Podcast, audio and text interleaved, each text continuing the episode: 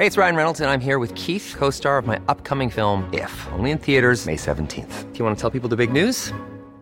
All right, I'll do. Sign up now and you'll get unlimited for $15 a month in six months of Paramount Plus Essential Plan on us. Mintmobile.com slash switch. Upfront payment of $45 equivalent to $15 per month. Unlimited over 40 gigabytes per month. Face lower speeds. Videos at 480p. Active Mint customers by 531.24 get six months of Paramount Plus Essential Plan. Auto renews after six months. Offer ends May 31st, 2024. Separate Paramount Plus registration required. Terms and conditions apply if rated PG.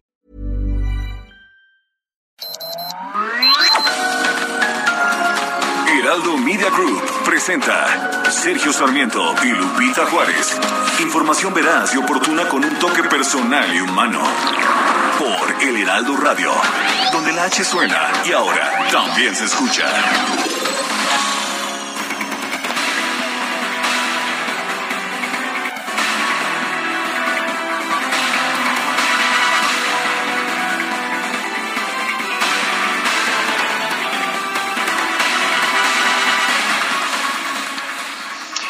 De nada sirvieron las muchas veces que el presidente de Rusia, Vladimir Putin, dijo que no invadiría Ucrania, que no atacaría a este país vecino.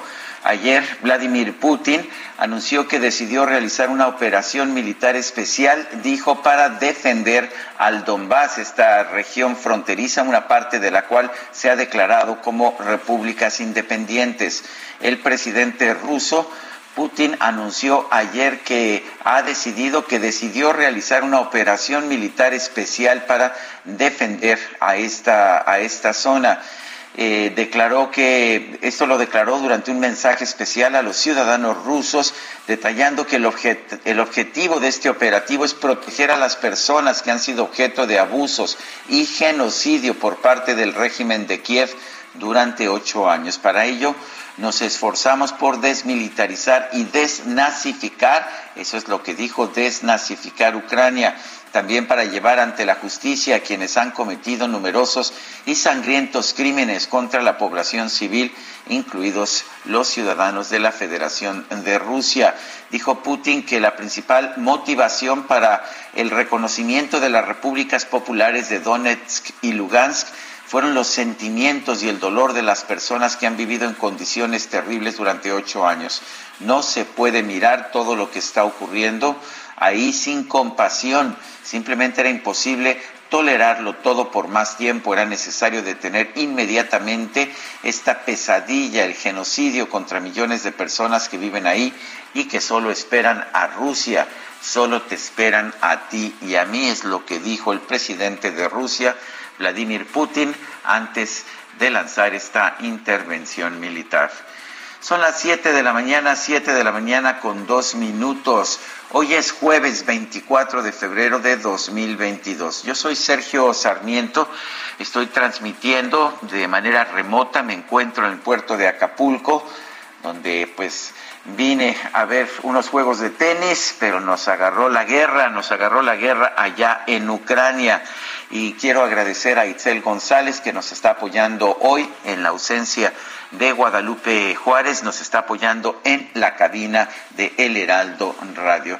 Itzel González, ¿cómo estás? Buenos días, ¿qué nos tienes esta mañana? Muy buenos días, Sergio Sarmiento, amigos del auditorio, bienvenidos, bienvenidos esta mañana a la información. A nombre de mi compañera Guadalupe Juárez, les doy la más cordial bienvenida este jueves 24, jueves movidito, y les comento que el canciller Marcelo Ebrard confirmó que funcionarios de la Embajada de México en Ucrania se encuentran bien tras los primeros bombardeos en dicha nación pues que recibió anoche de parte del ejército de Rusia. A las 6.11 de la mañana de este jueves, el secretario de Relaciones Exteriores informó a través de su cuenta de Twitter que por reporte de la embajadora se registraron ataques a instalaciones gubernamentales en Kiev, así como combates al este y el sur del país sin afectaciones a connacionales. Escribió en Gabinete de Seguridad, nuestra embajadora reporta, están bien en contacto con las familias mexicanas. Se ha decretado estado de emergencia. En Kiev hubo bombardeo de instalaciones gubernamentales sin afectación a nuestra comunidad. Confirmados combates este y sur de Ucrania. Bueno, en otros temas en los que está involucrado también el canciller de México, Marcelo Ebrard, este respondió a los señalamientos del secretario de Estado de la Unión Americana, Anthony Blinken, al respecto del homicidio de periodistas. El canciller Ebrard dijo que los crímenes se cometen con armas traficadas ilegalmente desde la Unión Americana. México y Estados Unidos, afirmó, cuentan con el mecanismo de diálogo y cooperación en materia de seguridad conocido como Entendimiento Bicentenario, en el que avanzamos en distintos temas de interés, como el tráfico ilícito de armas de fuego, que son utilizadas en la mayoría de los homicidios cometidos en México y que presumiblemente también fueron utilizadas contra periodistas, es lo que dice Marcelo Ebrard.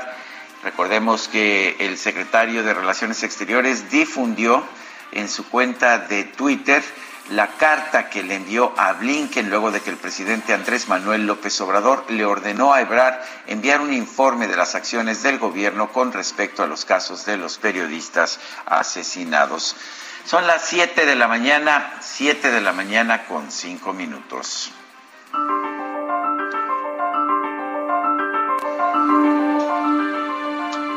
Y vamos, vamos a la frase del día de esta mañana. Cuando uno se mete en la cama con el gobierno, debe uno esperar las enfermedades que transmite. Ron Paul.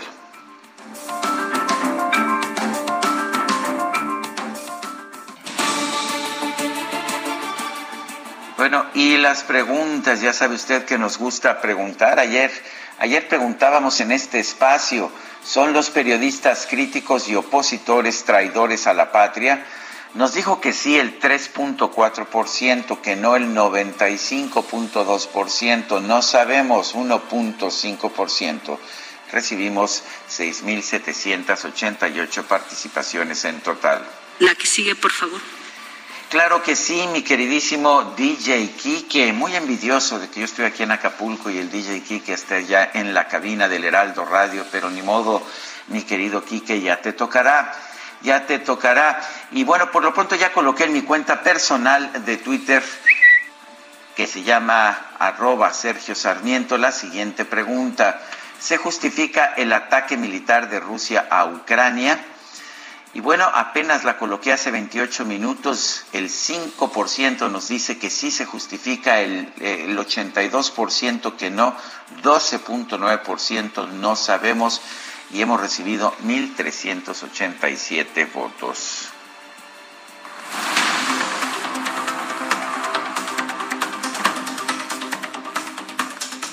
Bueno, y, no sé si vamos con las destacadas o nos vamos directamente al resumen. Vámonos directamente al resumen, Sergio, porque hay mucha información esta mañana de jueves 24 de febrero del 2022. Vamos pues al resumen. El presidente de Rusia, Vladimir Putin, anunció el arranque de una operación militar especial para defender la región del Donbass en Ucrania Oriental. El mandatario señaló que el objetivo es proteger a las personas que han sido objeto de abusos y genocidio por parte del gobierno ucraniano durante los últimos ocho años.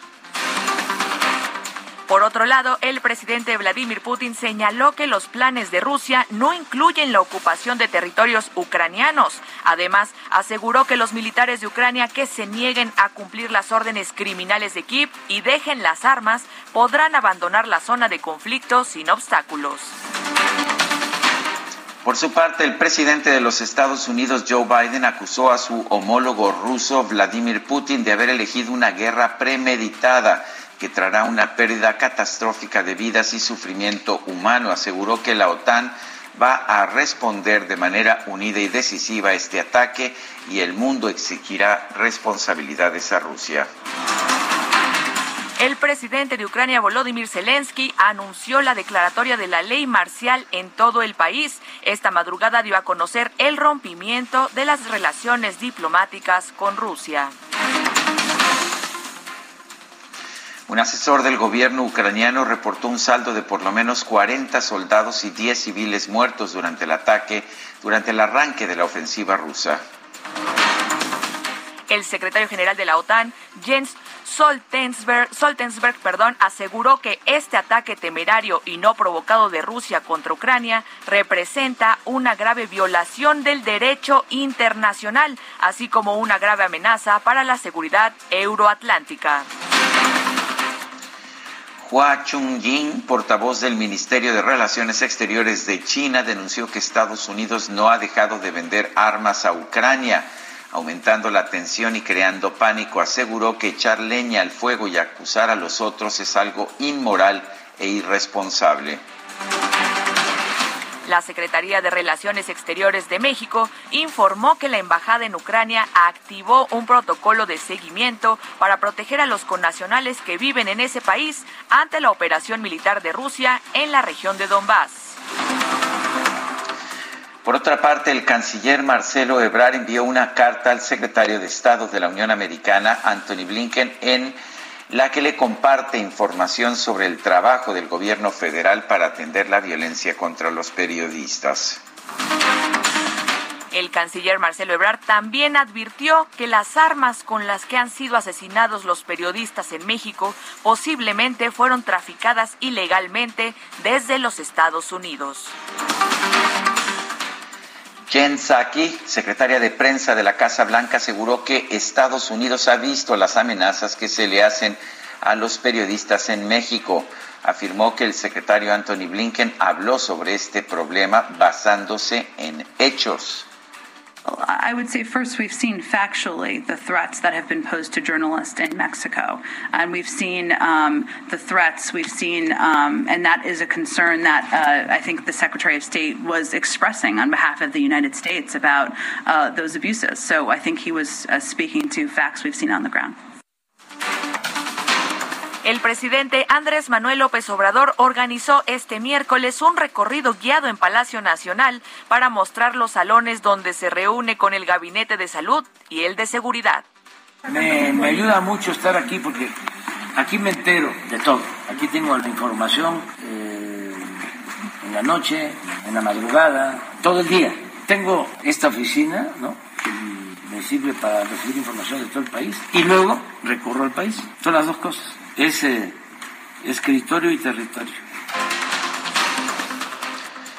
Por otro lado, el presidente López Obrador recibió en Palacio Nacional a los gobernadores de Zacatecas, David Monreal, Chiapas, Rutilio Escandón y Tlaxcala, Lorena Cuellar, para abordar temas como seguridad, salud y migración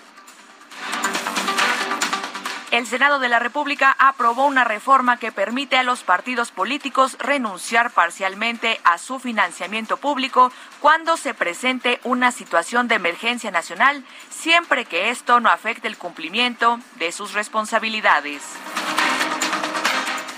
La dirigencia nacional del PAN reiteró su rechazo a la reforma eléctrica que promueve el presidente López Obrador. Advirtió que esta iniciativa pretende crear un monopolio del Estado bajo la rectoría del director de la Comisión Federal de Electricidad, Manuel Bartlett.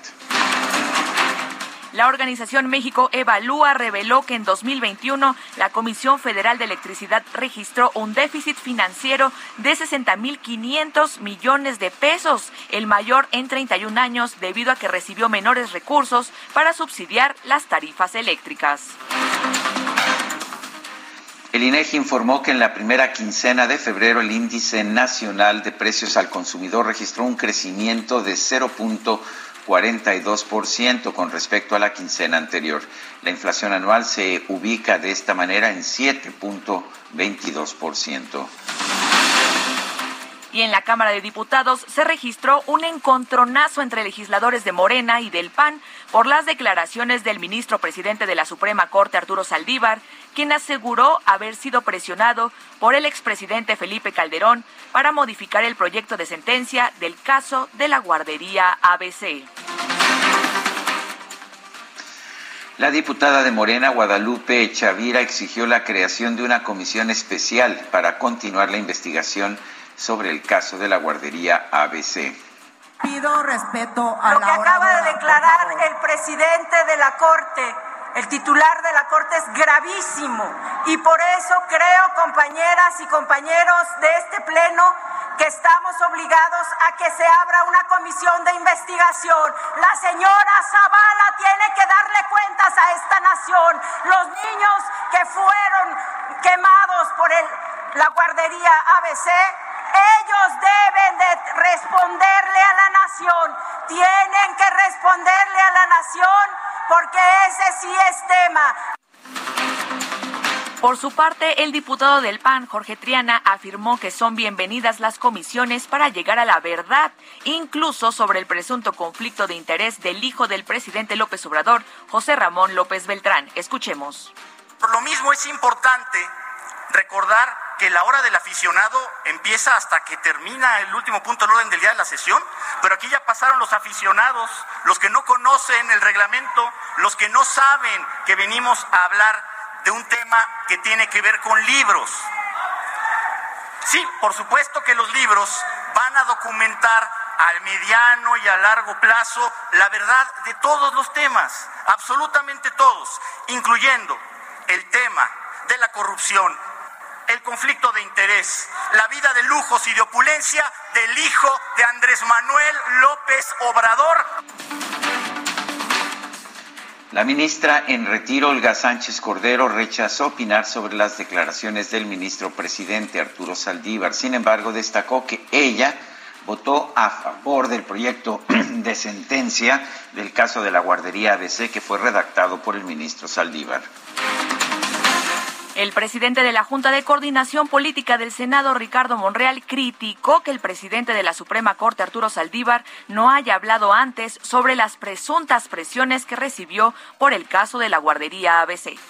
Lo que a mí me parece que el destiempo sí te genera eh, un proceso de, al menos de duda.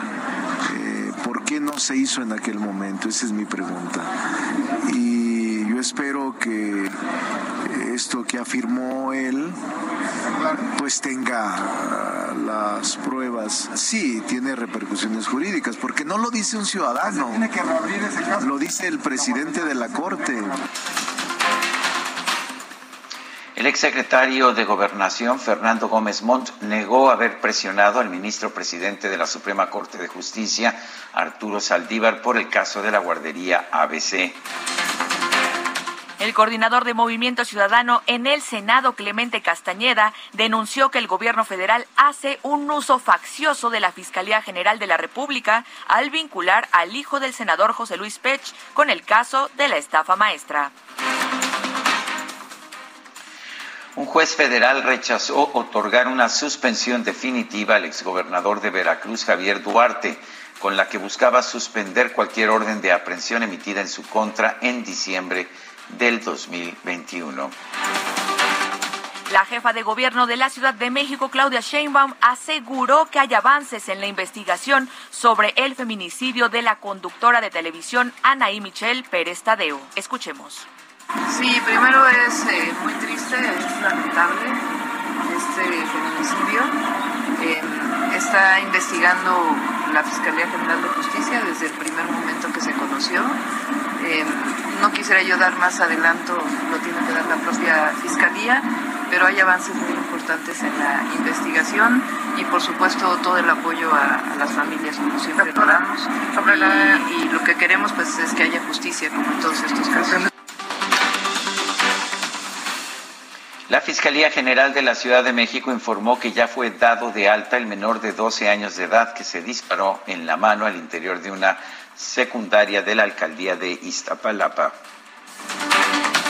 Tenemos en la línea telefónica a Marta Bárcena, ella es columnista de El Heraldo de México. Marta, gracias por tomar nuestra llamada. Estamos viendo eh, lo que el presidente de Rusia, Vladimir Putin, ha llamado una operación especial, una operación militar especial en Ucrania. Eh, ¿Cuáles son tus opiniones? ¿Qué, ¿Cómo ves esta situación ahora en Ucrania? Buenos días, Sergio. Mira, lo que el presidente Putin llama operación militar especial en Ucrania es un eufemismo. Es recurrir al lenguaje orwelliano de distorsionar lo que está sucediendo. Lo que está sucediendo es una invasión, a un país libre y soberano que es Ucrania. Lo que está sucediendo es una violación flagrante de las normas de derecho internacional y de los principios de la Carta de Naciones Unidas, de donde eh, Rusia, en su calidad de Unión de las Repúblicas Soviéticas Socialistas, fue fundadora, donde es miembro del Consejo de Seguridad y donde está violando todos los principios que se comprometió a defender. Cuando existe una invasión y un uso de la fuerza, se condena enérgicamente, no se rechaza, se condena enérgicamente y se le pide al que está violando los principios que cumpla los principios de derecho internacional. Lo que vamos a ver seguramente será eh, una condena masiva, como ya se estaba dando en Europa, en Asia, en África, a este uso de la fuerza que, eh, como repito, viola todos los principios de derecho internacional y pone al mundo en una situación de peligro como no hemos visto en muchos años. Embajadora, buenos días. Le saluda Itzel González. El presidente Putin dijo, depongan las armas y vayan a casa. ¿Es así de fácil?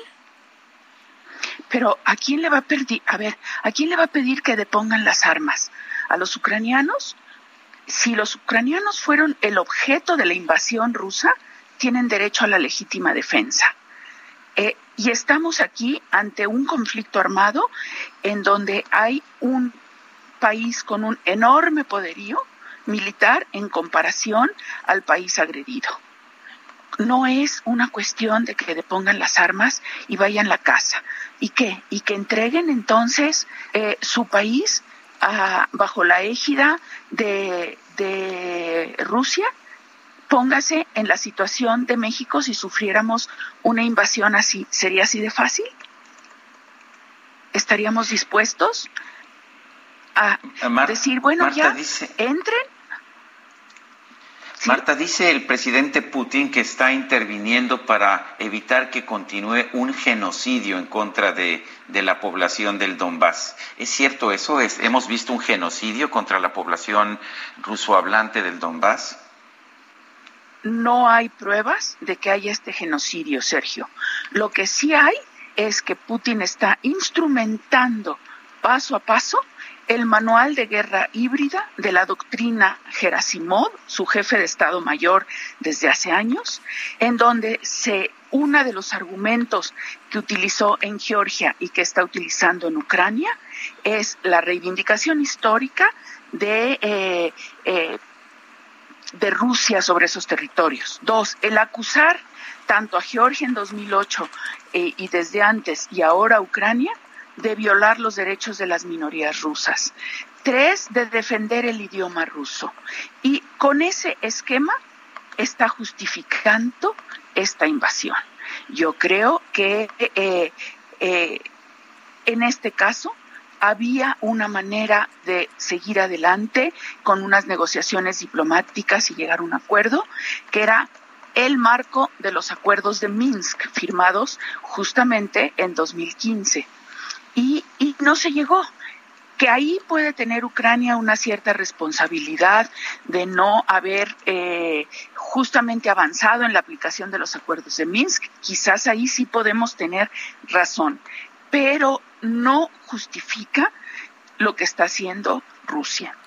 Embajadora, en un minutito, la perdón. Prueba está Sí, antes, antes de que, Antes de que nos agarre el corte, embajadora, tenemos un minutito. Eh, el presidente ayer criticó las actitudes injerencistas, prepotentes y metiches de tres países, Estados Unidos, Austria y Rusia. ¿Cuál es la postura que debe tomar México? Mire, yo creo que lo, aquí lo que está clarísimo es que Rusia no solo es un país injerencista, Rusia es un país invasor de otro Estado libre y soberano. Eso sí se configura clarísimo la injerencia, la intervención. En, los otros dos temas, en el caso del penacho de Moctezuma y Austria, está por discutirse si eso significa injerencia o intervención o simplemente hay unas diferencias profundas en cuanto a la valoración de cómo se debe cuidar un artefacto artístico y cultural. Y segundo, respecto a la, al tuit del secretario de Estado Anthony Blinken. Creo que el presidente tiene razón en decir que no hay crímenes de Estado contra periodistas en México, pero que también ha hecho falta informar puntualmente de los avances de las investigaciones en México en contra de esos periodistas. Y es, hay un abismo de diferencia entre el tuit de Anthony Blinken y la invasión rusa a Ucrania. Embajadora Marta Bárcena, embajadora eminente de nuestro país, gracias como siempre por tomar nuestra llamada. Muchas gracias, Sergio. Son las siete con veinticuatro minutos. Vamos a una pausa. Guadalupe Juárez y Sergio Sarmiento estamos usualmente aquí en el Heraldo Radio y nos acompaña Itzel González y continuamos con muchísima información cuando regresemos de esta pausa.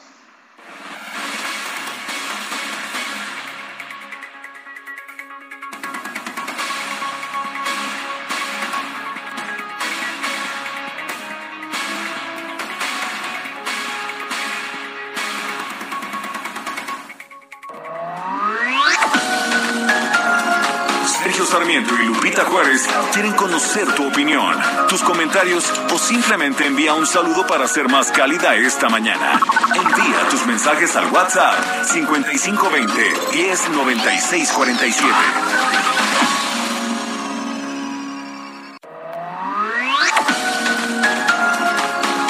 Continuamos con Sergio Sarmiento y Lupita Juárez por El Heraldo Radio.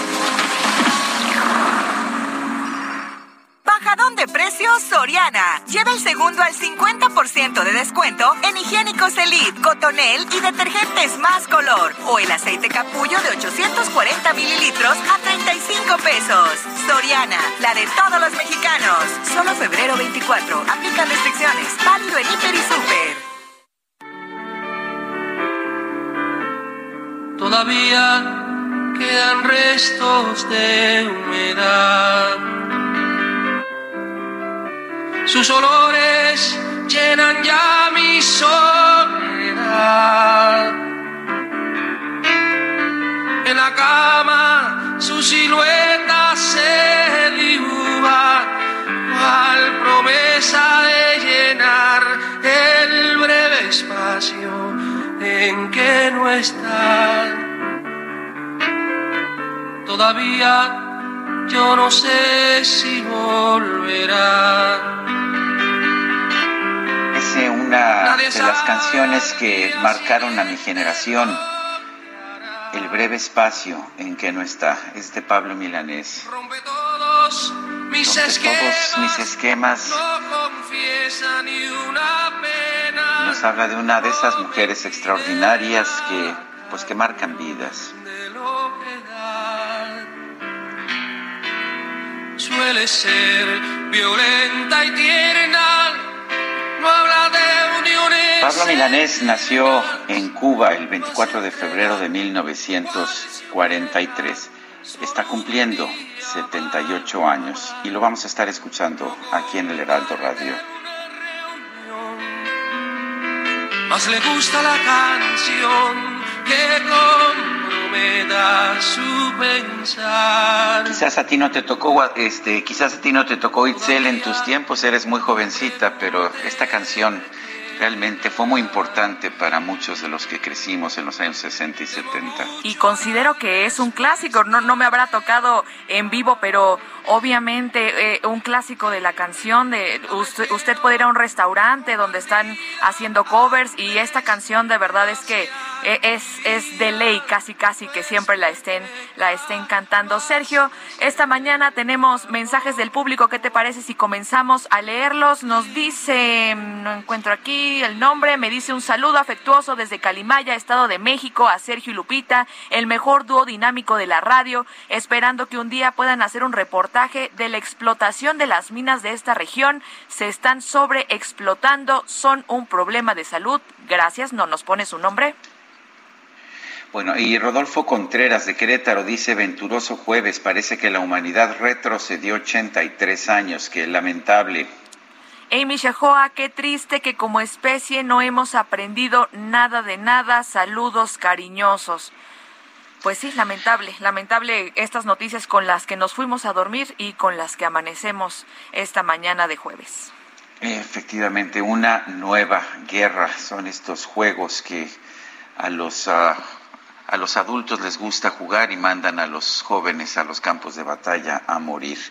Son las 7 de la mañana con 34 minutos. En Soriana, prepárate para la cuaresma con pescado jurel a 29.90 el kilo. O lleva queso Oaxaca Lala o la villita de 400 gramos a 55 pesos con 100 puntos. Soriana, la de todos los mexicanos. Solo febrero 24. Aplican restricciones. Válido en Hiper y Super.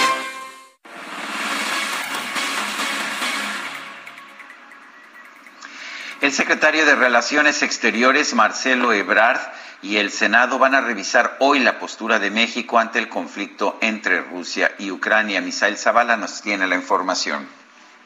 Sergio, buenos días. Buenos días, Pues efectivamente el canciller Marcelo Ebrard Casaubon informó, eh, pues ya el Senado vía una comunicación que México no acompañará las sanciones que el Consejo de Seguridad de la ONU impuso a Rusia se mantendrán al margen del conflicto que este país tiene con Ucrania, pues la postura eh, del gobierno mexicano es de no intervención y respeto a la soberanía nacional. El titular de la Secretaría de Relaciones Exteriores eh, pues mandó esta comunicación a la Junta de Coordinación Política del Senado para analizar la postura que mantendrá México ante el conflicto entre Rusia y Ucrania por el despliegue de tropas en territorio ucraniano. El funcionario federal notificó a los senadores que la postura de México ante estos temas es de no intervención y respeto a la soberanía nacional e integridad territorial de otros estados. La Cancillería también expuso que México promueve una solución pacífica y apegada al derecho internacional, además de que hay un compromiso con la protección de los mexicanos que se encuentran en la zona de Ucrania. A puerta cerrada también, eh, pues integrantes de la mesa directiva y la Junta de Coordinación Política del Senado se vieron pues eh, prácticamente consternados por esta situación en Ucrania y por eso eh, pues pidieron esta reunión con el secretario de Relaciones Exteriores. También el canciller Marcelo Braun adelantó que el próximo 9 de marzo, Sergio, recibirá la visita del ministro de Asuntos Exteriores, Unión Europea y Cooperación de España, José Manuel Álvarez. Esta será eh, pues una visita importante que se realizará el 9 de marzo. Ahí afirmaron que también visitará el Senado de la República y será una visita de cortesía al canciller Marcelo Ebrard. Eh, Sergio, Itzel, hasta aquí la información. Misael Zavala, muchas gracias por el reporte. Gracias, buen día y no, no sé si realmente Itzel, la, pues la mejor política en el caso de lo que parece ser una abierta agresión de un país a otro, eh, se puede aplicar esta idea de que pues no, que se, pues que se hagan pedazos entre ellos, nosotros respetamos eh, respetamos lo que decidan cada uno de los pueblos. Es uh, complicado, de hecho estamos viendo cómo se incrementan las condenas de los países democráticos. Pero en fin, adelante, Itzel. Sí, precisamente anoche el presidente de los Estados Unidos, Joe Biden, acusó a Vladimir Putin de haber elegido una guerra premeditada. Pero Juan Guevara, tú nos tienes más información desde Houston. Adelante, buenos días.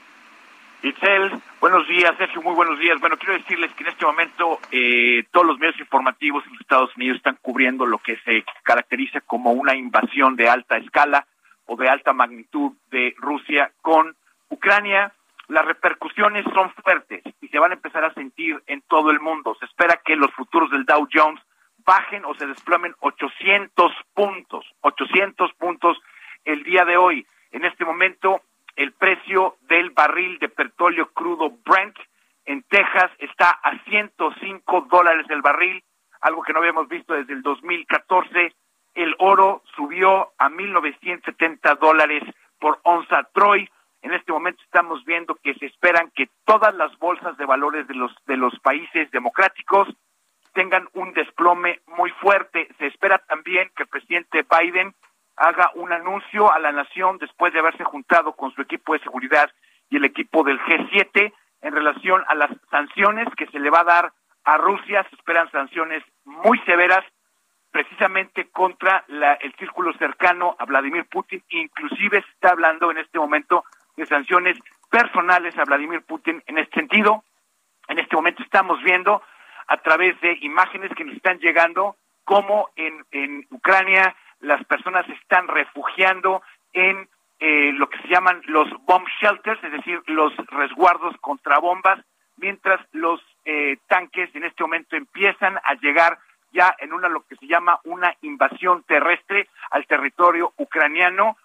Se está hablando de que quieren decapitar eh, políticamente al gobierno de Ucrania, es decir, quieren tomar la capital Kiev en los próximos días y por eso los tanques que están empezando a llegar de todas partes o de, todas en, las en las cuatro fronteras de eh, Ucrania con Rusia, tanto en la parte de Crimea como en la parte norte, cerca de Belgrado, etcétera. Esto es una circunstancia muy complicada y va a tener repercusiones muy serias, muy serias en todo el mundo.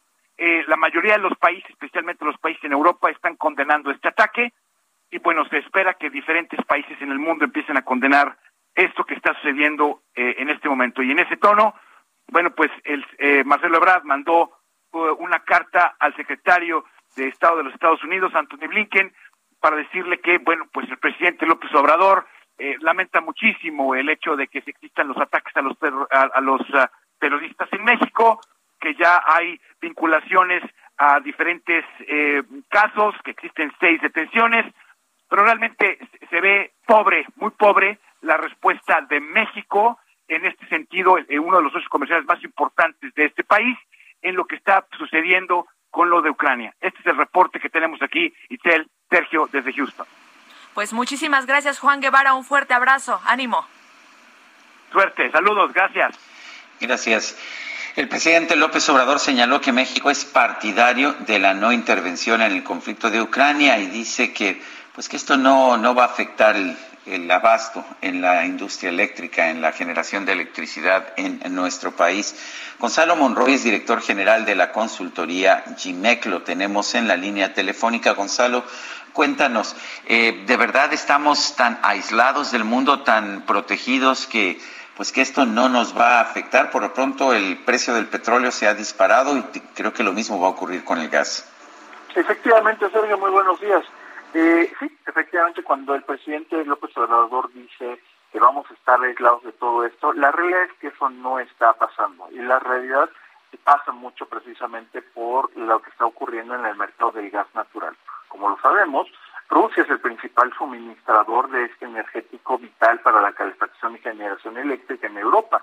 Y hoy, justamente con el conflicto, con la guerra que se ha desatado, pues estos suministros quedarán justamente, valga la expresión, en pausa. ¿De dónde se va a poder abastecer Europa para mantener la calefacción y las luces prendidas? Pues diferentes partes del mundo. Una de esos lugares va a ser Estados Unidos, que está empezando, y ya empezó desde diciembre, a mandar grandes eh, cargueros, en este caso metaneros, de buques justamente llenos de gas natural licuado. El gas natural bajado a una temperatura de menos 162 grados se vuelve ya un líquido y se está mandando a Europa. ¿Cuál es el resultado? Los precios de Norteamérica, de donde nosotros tomamos el precio, han aumentado. Tan solo para darte una, una visión de lo que ha ocurrido en estas primeras ocho horas del día, ha crecido el precio en ya más del 6% y se espera que alcance precios superiores. México no está aislado, seguirá teniendo precios altos también de, del gas natural y por ende también de la electricidad. Definitivamente no es una buena razón del presidente López Obrador para impulsar ahorita una reforma eléctrica que estaría justamente encareciendo todavía más los costos, quería hacer. Buenos días, Gonzalo. Te saluda Itzel González. Eh, estuvimos viendo que la aprobación final del gasoducto Nord Stream 2 en Alemania pues fue suspendida debido a las acciones de Rusia con Ucrania. ¿Qué papel juega este polémico gasoducto en la crisis? Itzel, muy buenos días. Eh, sí, efectivamente, Nord Stream 2 lo que haría es justamente llevar o tener una segunda fuente de suministro, prácticamente duplicaría la capacidad de entrega de gas ruso a Europa. Justamente como lo comentabas un segundo, este, esto lo que es el conflicto, obviamente está retrasando, indefinidamente la entrada en operación de este gasoducto. Eso es una inversión perdida gigantesca para, la, para Rusia, pero obviamente también el no tener la disponibilidad del energético le está lastimando y lastimará por los siguientes días, por lo que dure este conflicto, a Europa de esa manera. El, el, precio del petróleo ha subido, se encuentra a niveles ya de 100 dólares por barril y ya de hecho el gobierno de México, para no subir el precio de la gasolina, ha dejado de cobrar el IEPS a, a las gasolinas. Eh, ¿Qué tanto nos está costando esto como país? Qué buena pregunta, Sergio, y déjame darte el dato. Estamos hablando de que para este año, el año 2022, se presupuestó arriba de 330 mil millones de pesos.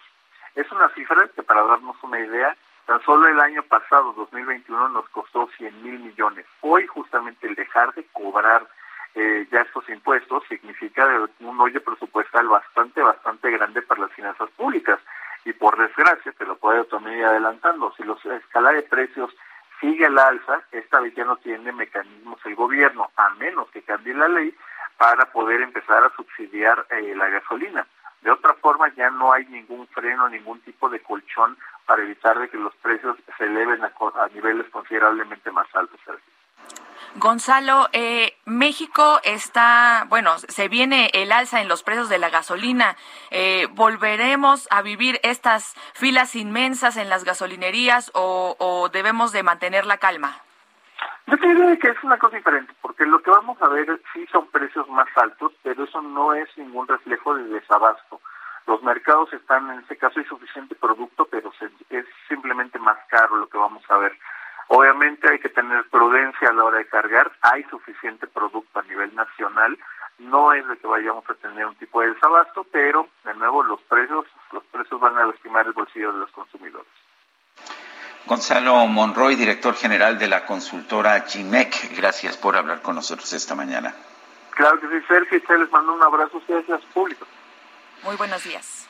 Son las 7 de la mañana con 45 minutos.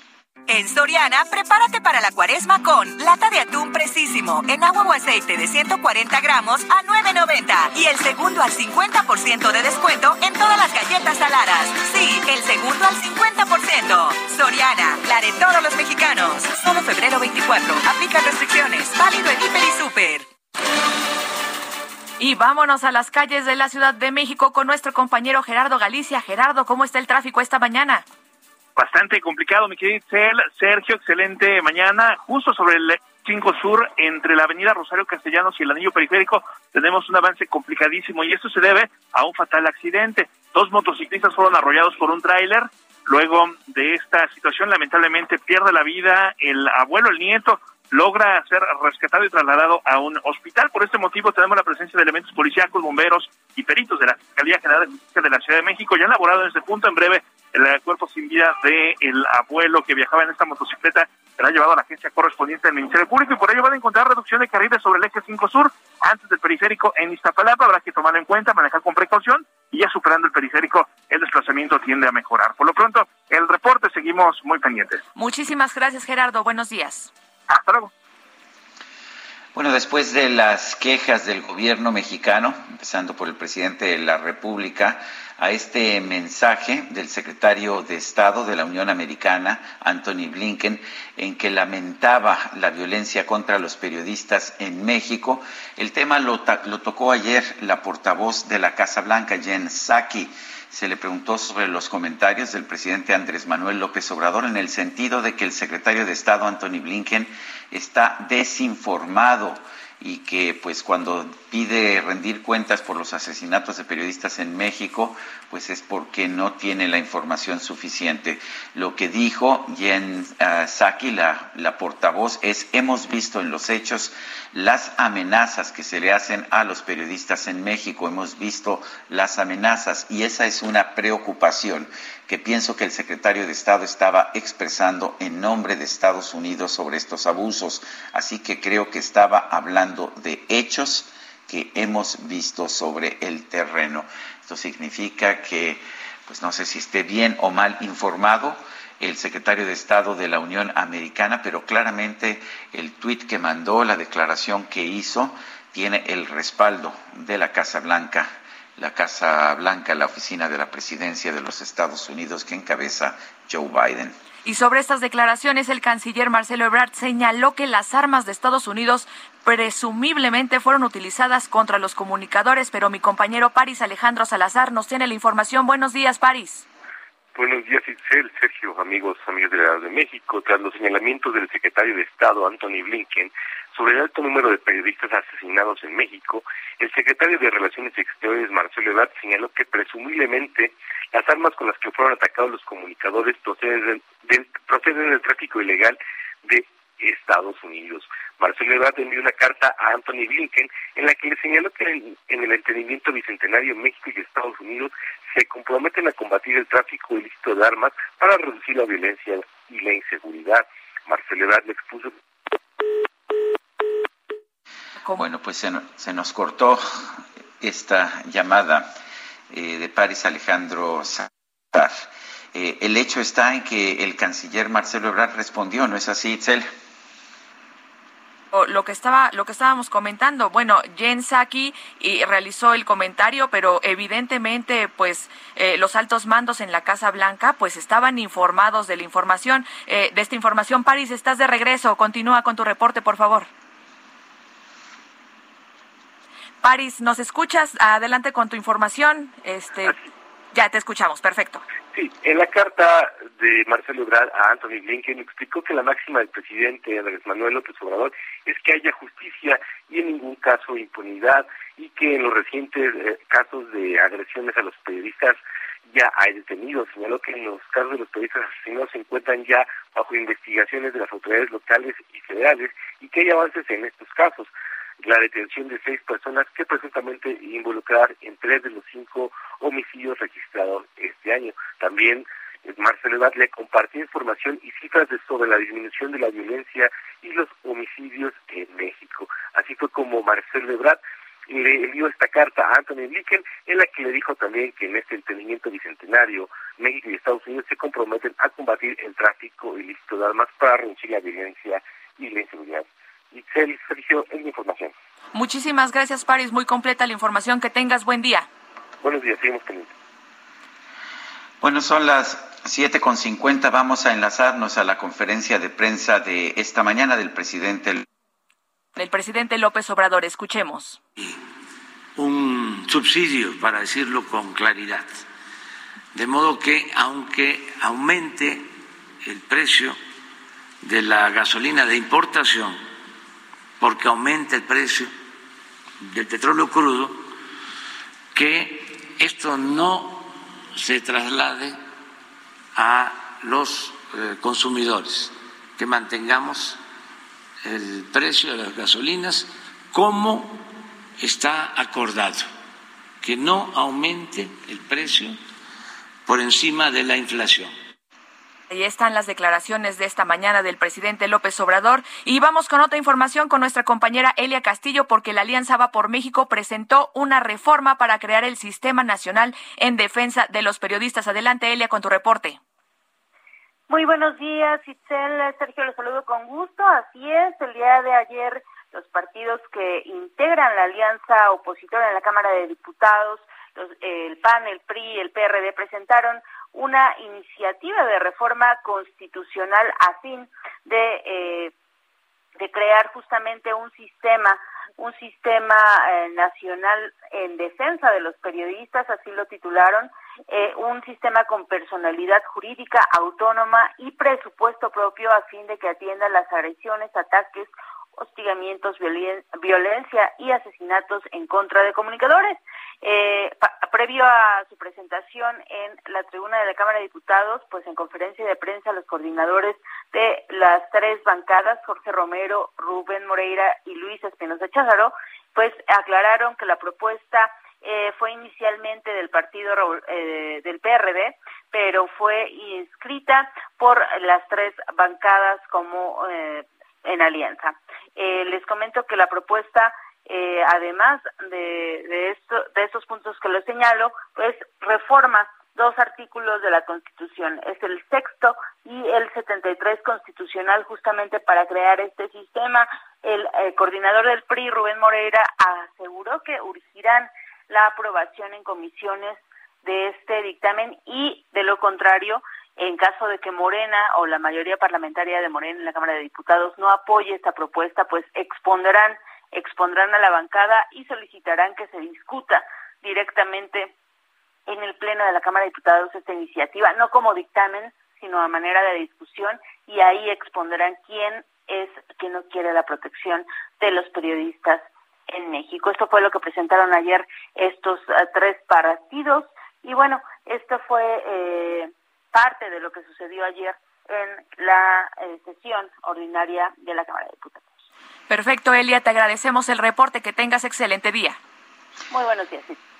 En los mercados internacionales, el petróleo crudo del Mar del Norte, el petróleo marcador de Europa, está subiendo fuertemente, 8 dólares con 17 centavos, esto es 8.44%.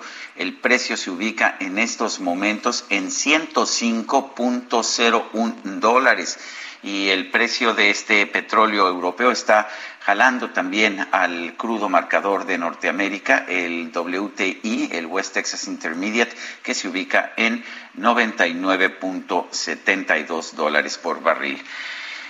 Estamos en el Heraldo Radio, me acompaña en esta ocasión Itzel González, gracias, gracias por el apoyo. Itzel, un saludo a Guadalupe Juárez, quien estará eh, de regreso con nosotros en los próximos días. Vamos a una pausa y regresamos. Más entrega, cual si hubiera solo un día para amar. No comparte una reunión más le gusta la canción que comprometa su pensar. Todavía. Sergio Sarmiento y Lupita Juárez quieren conocer tu opinión, tus comentarios o simplemente envía un saludo para ser más cálida esta mañana. Envía tus mensajes al WhatsApp 5520 109647.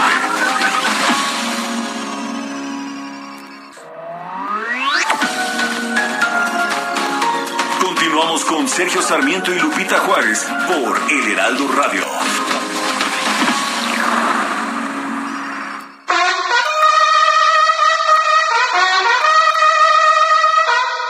El 24 de febrero se celebra en México el Día de la Bandera, celebración que fue establecida en 1934 pero que fue oficialmente reconocida hasta 1940 por decreto del presidente Lázaro Cárdenas del Río. La bandera de nuestro país es uno de los símbolos patrios que nos dan identidad y orgullo. La bandera nacional contiene en su composición tres colores representativos, el verde, el blanco y el rojo. Cada uno de ellos tiene un significado específico. Verde hace referencia a la esperanza, el blanco a la paz y el rojo a la pasión y al valor. Dentro de nuestra bandera también se encuentra el escudo nacional. Este hace alusión a la historia de cómo fue fundada la antigua Tenochtitlán, la cual debía cimentarse en el lugar en donde se encontrara un águila devorando una serpiente, ya que esto era la muestra de que ese lugar sería bendecido por los dioses y les daría prosperidad y abundancia.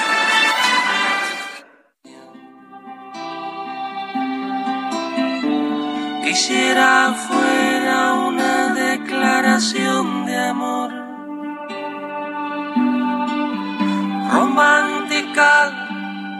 sin reparar en formas tales que pongan freno a lo que siento ahora raudales.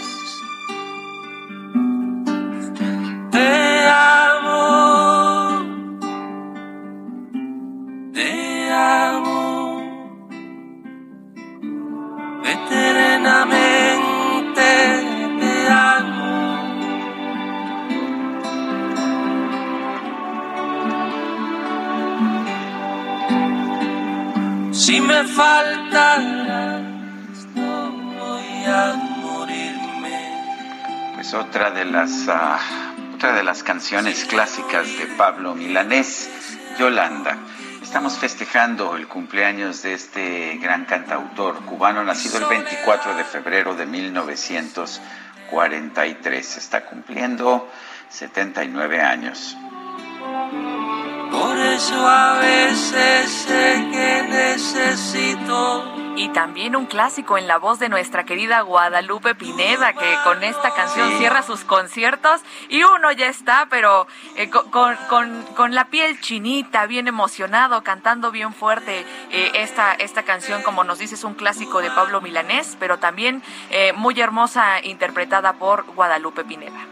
¿Cómo ves, Itzel, que yo pensé cuando dije no, pues que yo votaba por Pablo Milanés? No hubo oposición, no hubo votos, nadie dijo nada y dije, pues es que no saben ni quién es Pablo Milanés y resulta que sí, ¿verdad? No, es que no teníamos, no teníamos que discutir. A nosotros nos gusta la discusión, la pelea, el intercambio de monedas en el chat, pero la verdad es que no había por qué pelear si todo el mundo quería a Pablo Milanés.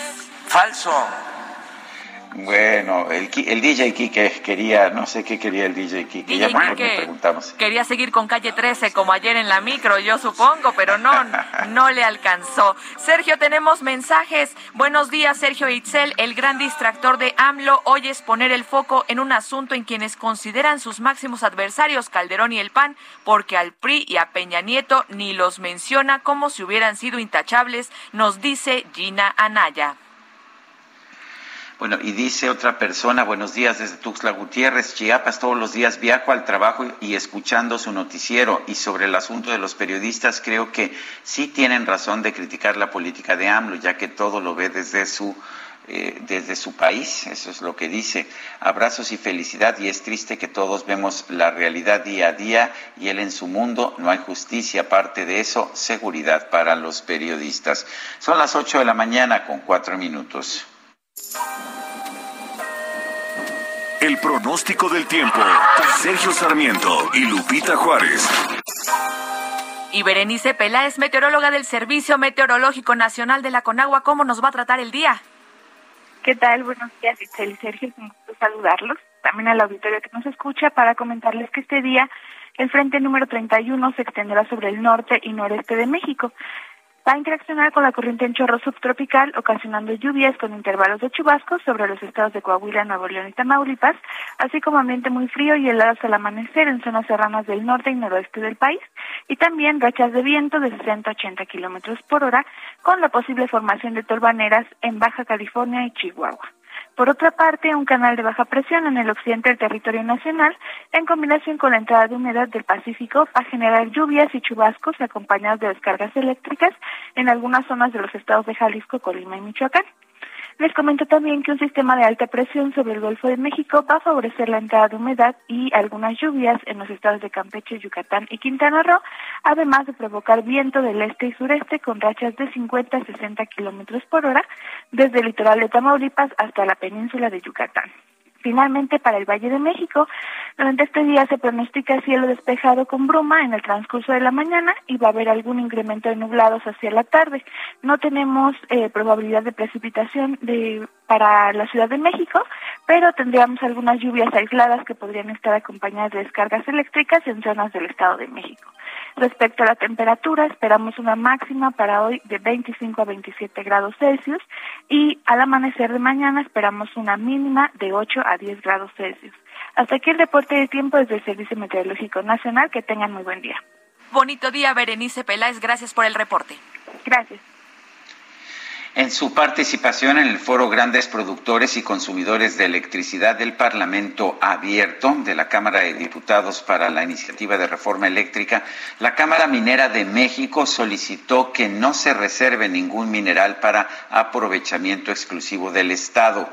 El ingeniero Jaime Gutiérrez es presidente de la Cámara Minera de México y lo tenemos en la línea telefónica. Jaime, el presidente dice que por ser estratégico hay que pues eh, dejarle nada más al gobierno la explotación del litio. ¿Qué opinas tú? Buenos días, Sergio. Eh, bueno, nosotros dejamos clara nuestra posición en, eh, el Parlamento abierto con los señores diputados. En, en principio debemos de hablar en un mismo lenguaje. Nosotros buscamos establecer una base de datos común para poder hablar de lo mismo. Cuando hablamos nosotros de litio, eh, no entendemos de qué estamos hablando. Eh, con los señores diputados eh, precisamente se estableció que la idea de que existe una gran cantidad de litio en el país no lo sabemos. Cuando ellos nos hablaban de que en una sola localidad existen más de 243 millones de toneladas de litio, pues les informamos que es una eh, eh, eh, es una equivocación posiblemente exista de mineral en conjunto con otras otras cosas que no sean litio, esas toneladas, pero la ley del litio es punto 13%. ¿Cuánta cantidad de litio existe? Realmente muy poca. Y además la podemos procesar, tenemos la tecnología para procesarla.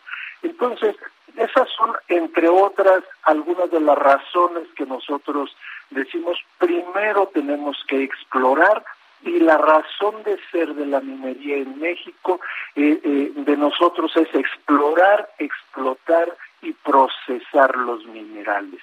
Por eso creemos que no es función de gobierno eh, hacer estas, estas labores. Ingeniero, buenos días. Eh, lo saluda Itzel González. una consulta. Ustedes no, no fueron invitados propiamente, pero llegaron, llegaron a participar en el foro. ¿Qué nos indica el desaire de las empresas que no acudieron?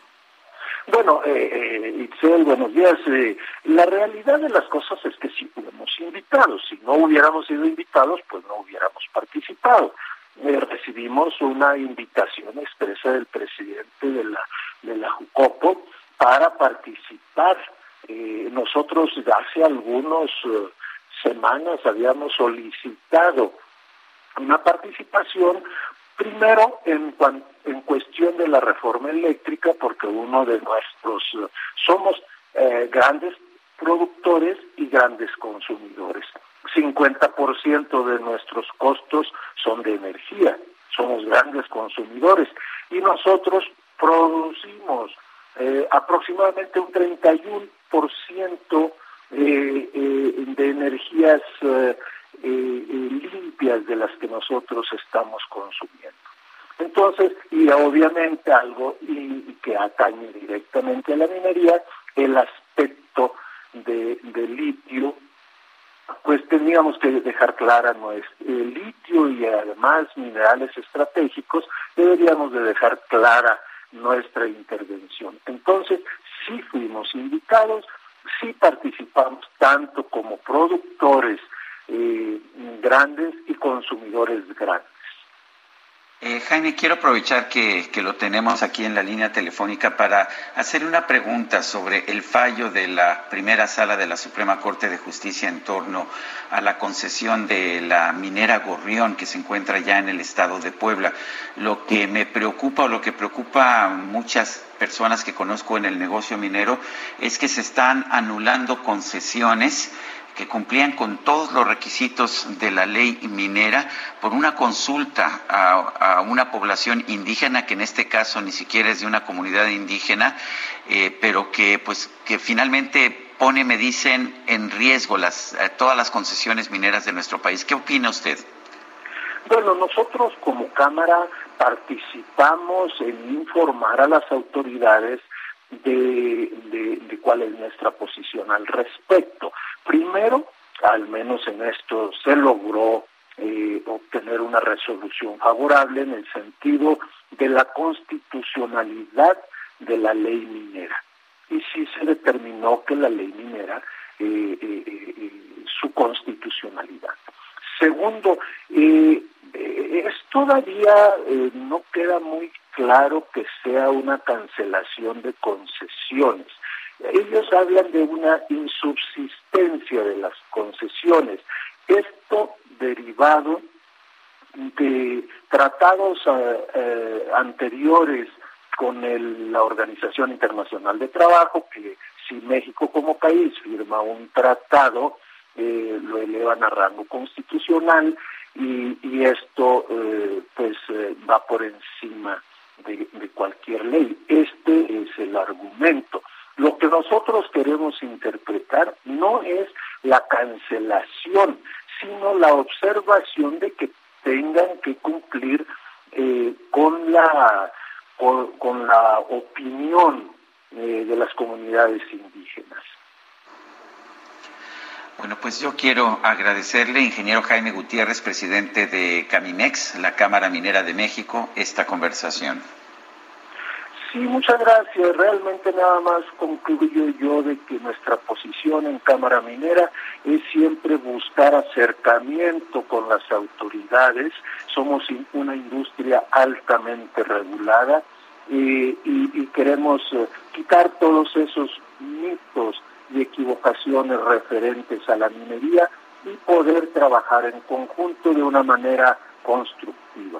Gracias por la invitación a expresar este, esta información. Al contrario, Jaime Gutiérrez. Adelante, adelante, Itzel. Así es, el presidente López Obrador se reunió con tres gobernadores de Morena por separado para analizar los temas de cada estado y Francisco Nieto nos tiene el reporte. Adelante. ¿Qué tal, Sergio? Muy buenos días. Ayer el presidente Andrés Manuel López Obrador se reunió con tres gobernadores de Morena para analizar por separado los temas de cada estado que gobiernan en Palacio Nacional y en privado. Se reunió con los gobernadores de Chiapas y Zacatecas, Rutilio Escandón y David Morreal, así como con la gobernadora de Tlaxcala, Lorena Cuellar. El primero en subir eh, eh, la reunión con el presidente fue el Zacatecano, explicó que se trató de una reunión productiva amigable y respetuosa y que reiteró la disposición del gobierno para seguir trabajando conjuntamente en la transformación de Zacatecas. También eh, Rutilio Escandón, el, chiapaneco, habló al finalizar de su encuentro con el presidente, donde dijo que se habló de temas de infraestructura, salud y educación para Chiapas.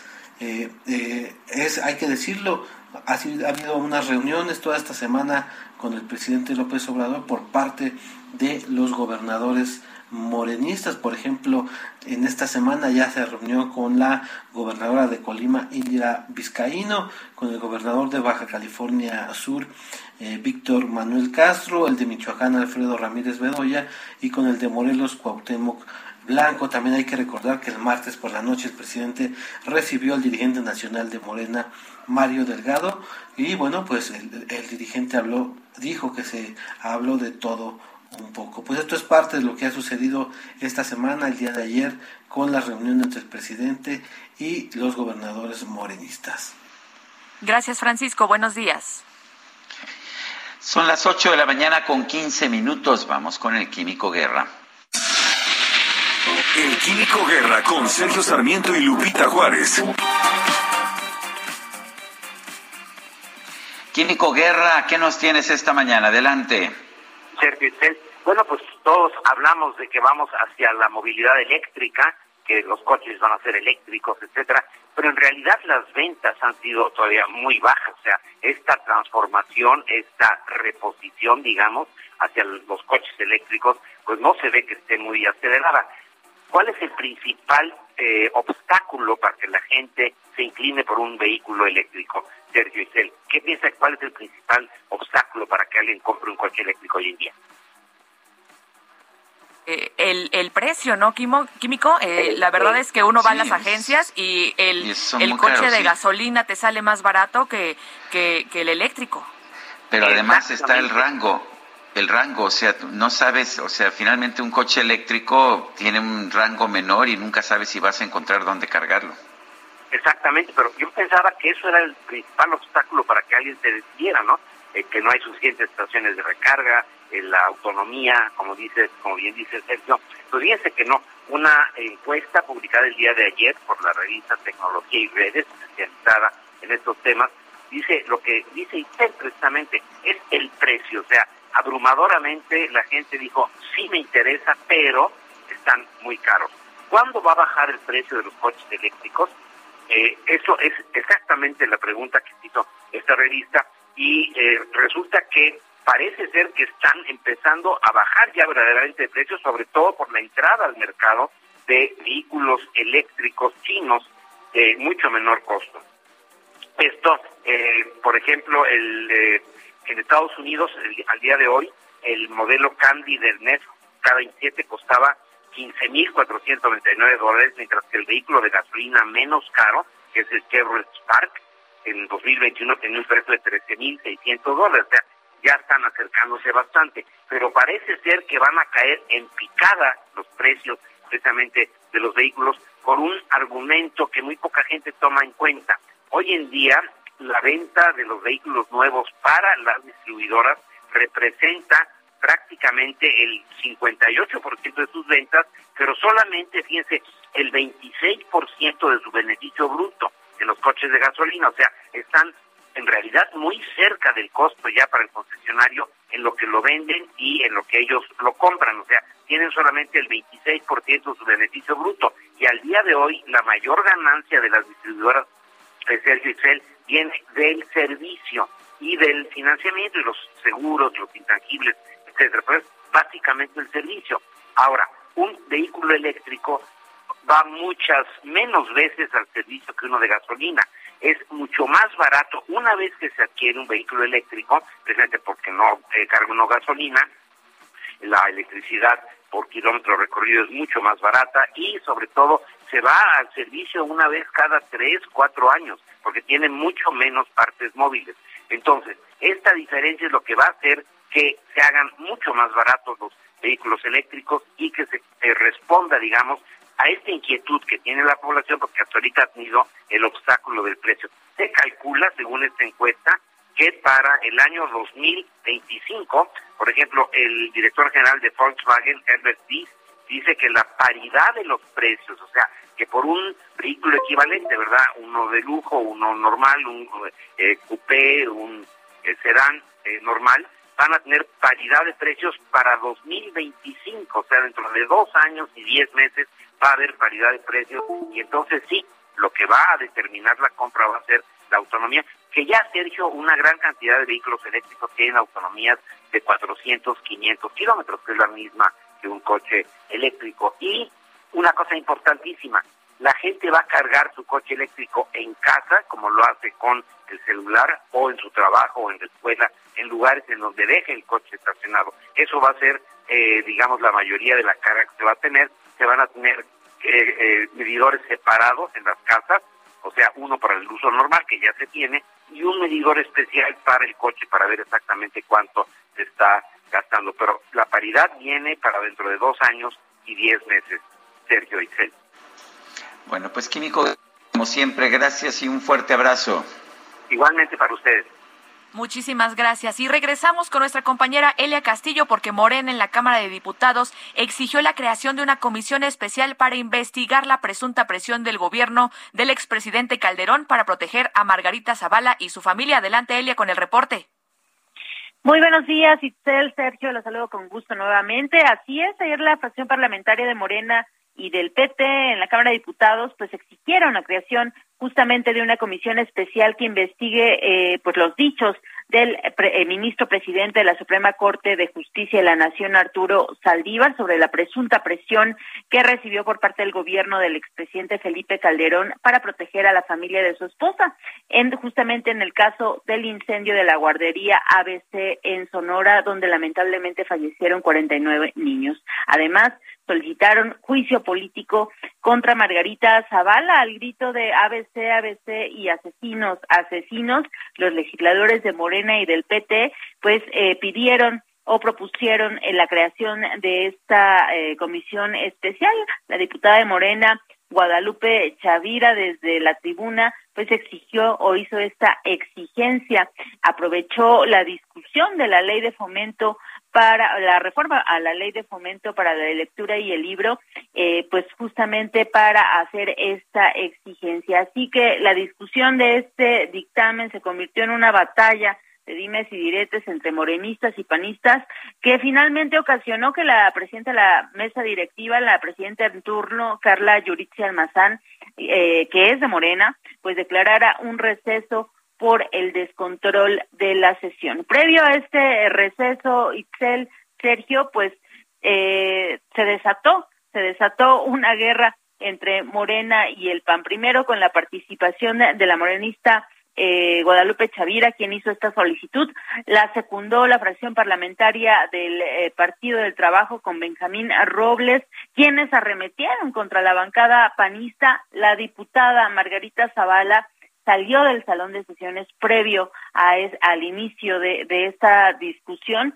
Sin embargo, pues fueron sus compañeros los que aguantaron los embates. Pero bueno, no se quedaron callados. La fracción parlamentaria, pues, eh, entró, le entró a, esta, a estos dimes y diretes, el vicecoordinador del PAN, Jorge Triana, en su eh, oportunidad para justamente posicionar sobre este dictamen, también aprovechó la tribuna para responder a la fracción parlamentaria de Morena. Y bueno, de entrada se refirió al escándalo de la Casa Gris en Houston, Texas, del hijo del presidente Andrés Manuel López Obrador, José Ramón López Beltrán. Y bueno, les aseguró que aunque hagan y lloren y griten y hagan lo que quieran, nunca les van a dejar de recordar que hay impunidad en el caso de esta Casa Gris en Houston, eh, que en donde presumen un conflicto de interés así como corrupción.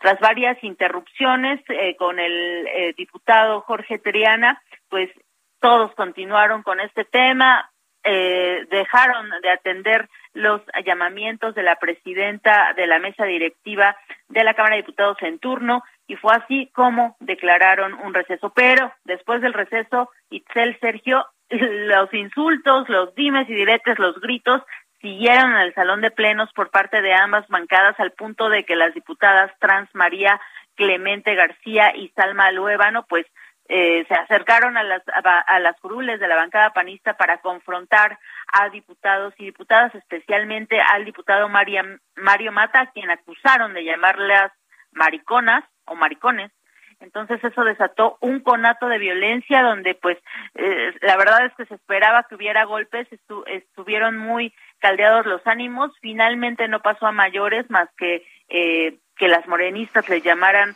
eh, ratas, ratas transgénero a las a los panistas y eso fue todo. Se reanudó la sesión después de media hora y bueno, esto fue lo que ocurrió el día de hoy.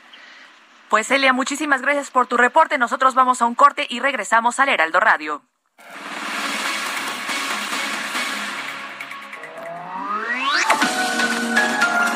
Sergio Sarmiento y Lupita Juárez quieren conocer tu opinión, tus comentarios o simplemente envía un saludo para ser más cálida esta mañana. Envía tus mensajes al WhatsApp 5520 109647.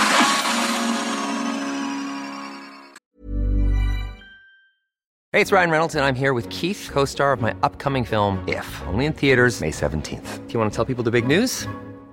All right, I'll do it. Sign up now and you'll get unlimited for $15 a month in six months of Paramount Plus Essential Plan on us. Mintmobile.com slash switch. Upfront payment of $45 equivalent to $15 per month. Unlimited over 40 gigabytes per month. Face lower speeds. Videos at 480p. Active Mint customers by 531.24 get six months of Paramount Plus Essential Plan. Auto renews after six months. Offer ends May 31st, 2024. Separate Paramount Plus registration required. Terms and conditions apply if rated PG.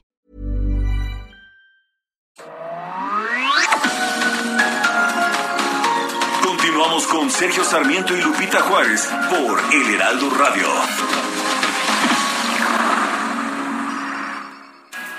Jaque Mate con Sergio Sarmiento.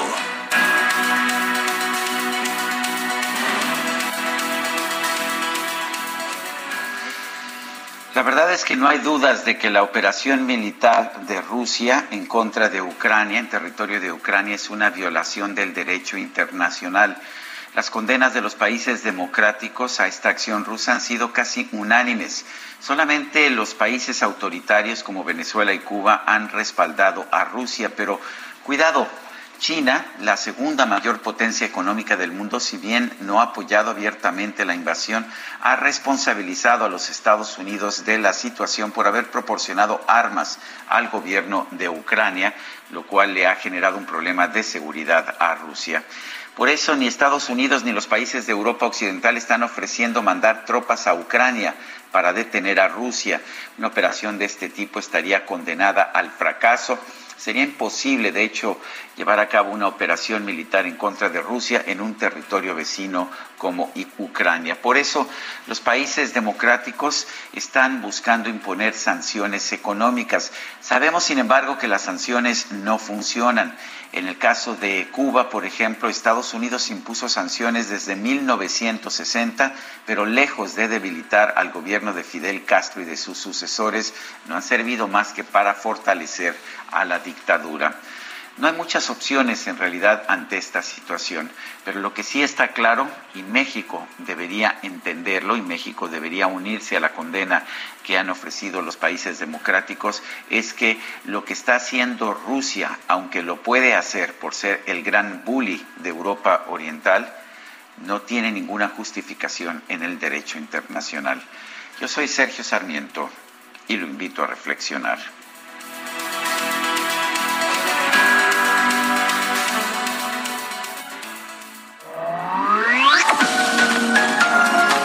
Sergio Sarmiento tu opinión es importante. Escríbele a Twitter en arroba Sergio Sarmiento. ¿Qué tal amigos del Heraldo Radio? Si quieres comprar nuevos muebles, Citibanamex te trae una promoción que no debes dejar pasar. Hasta el 28 de febrero podrás disfrutar de un 20% de descuento en West Elm y Pottery Barn con tus tarjetas Citibanamex y además hasta 15% de descuento en Williams Sonoma, Pottery Barn Teen y Pottery Barn Kids al pagar a meses sin intereses con tarjetas de crédito Citibanamex. Aprovechala. Condiciones en citibanamex.com diagonal promociones. Vigencia el 28 de febrero de 2022.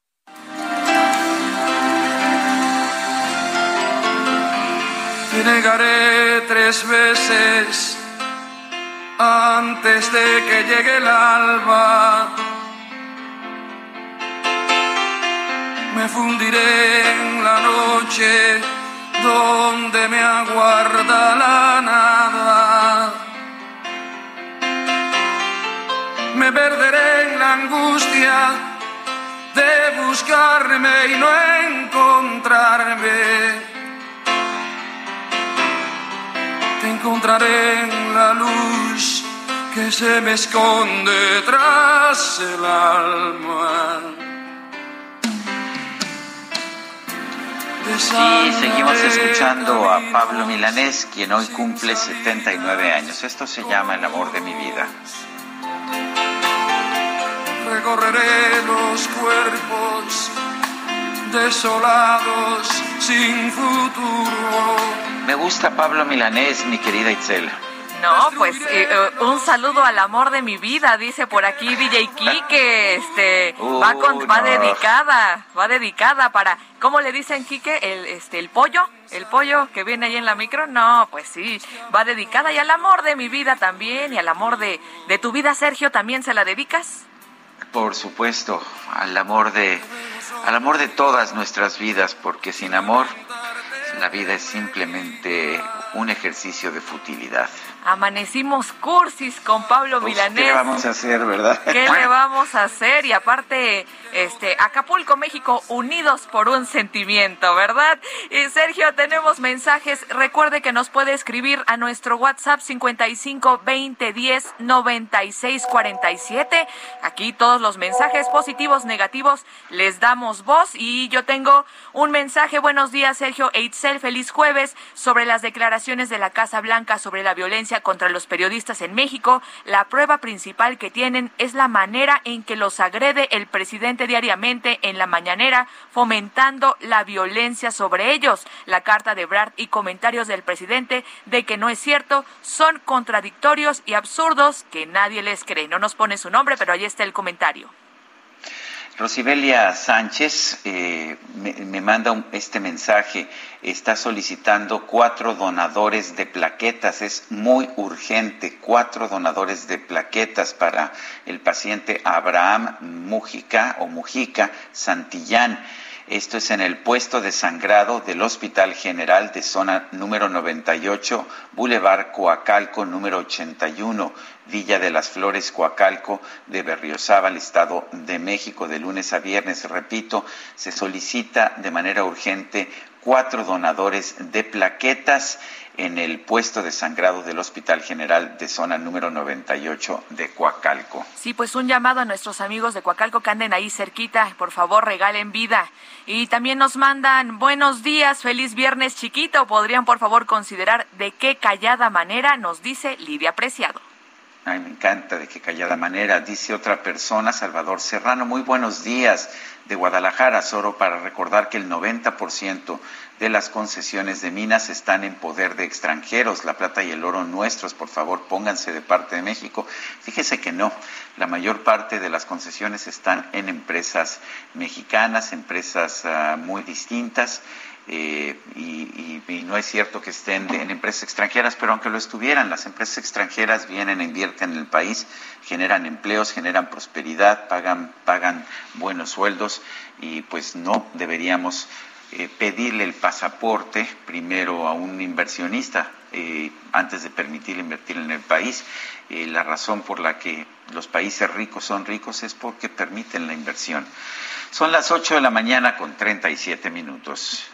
Bajadón de precios Soriana. Lleva el segundo al 50% de descuento en higiénicos Elite, Cotonel y detergentes más color. O el aceite capullo de 840 mililitros a 35 pesos.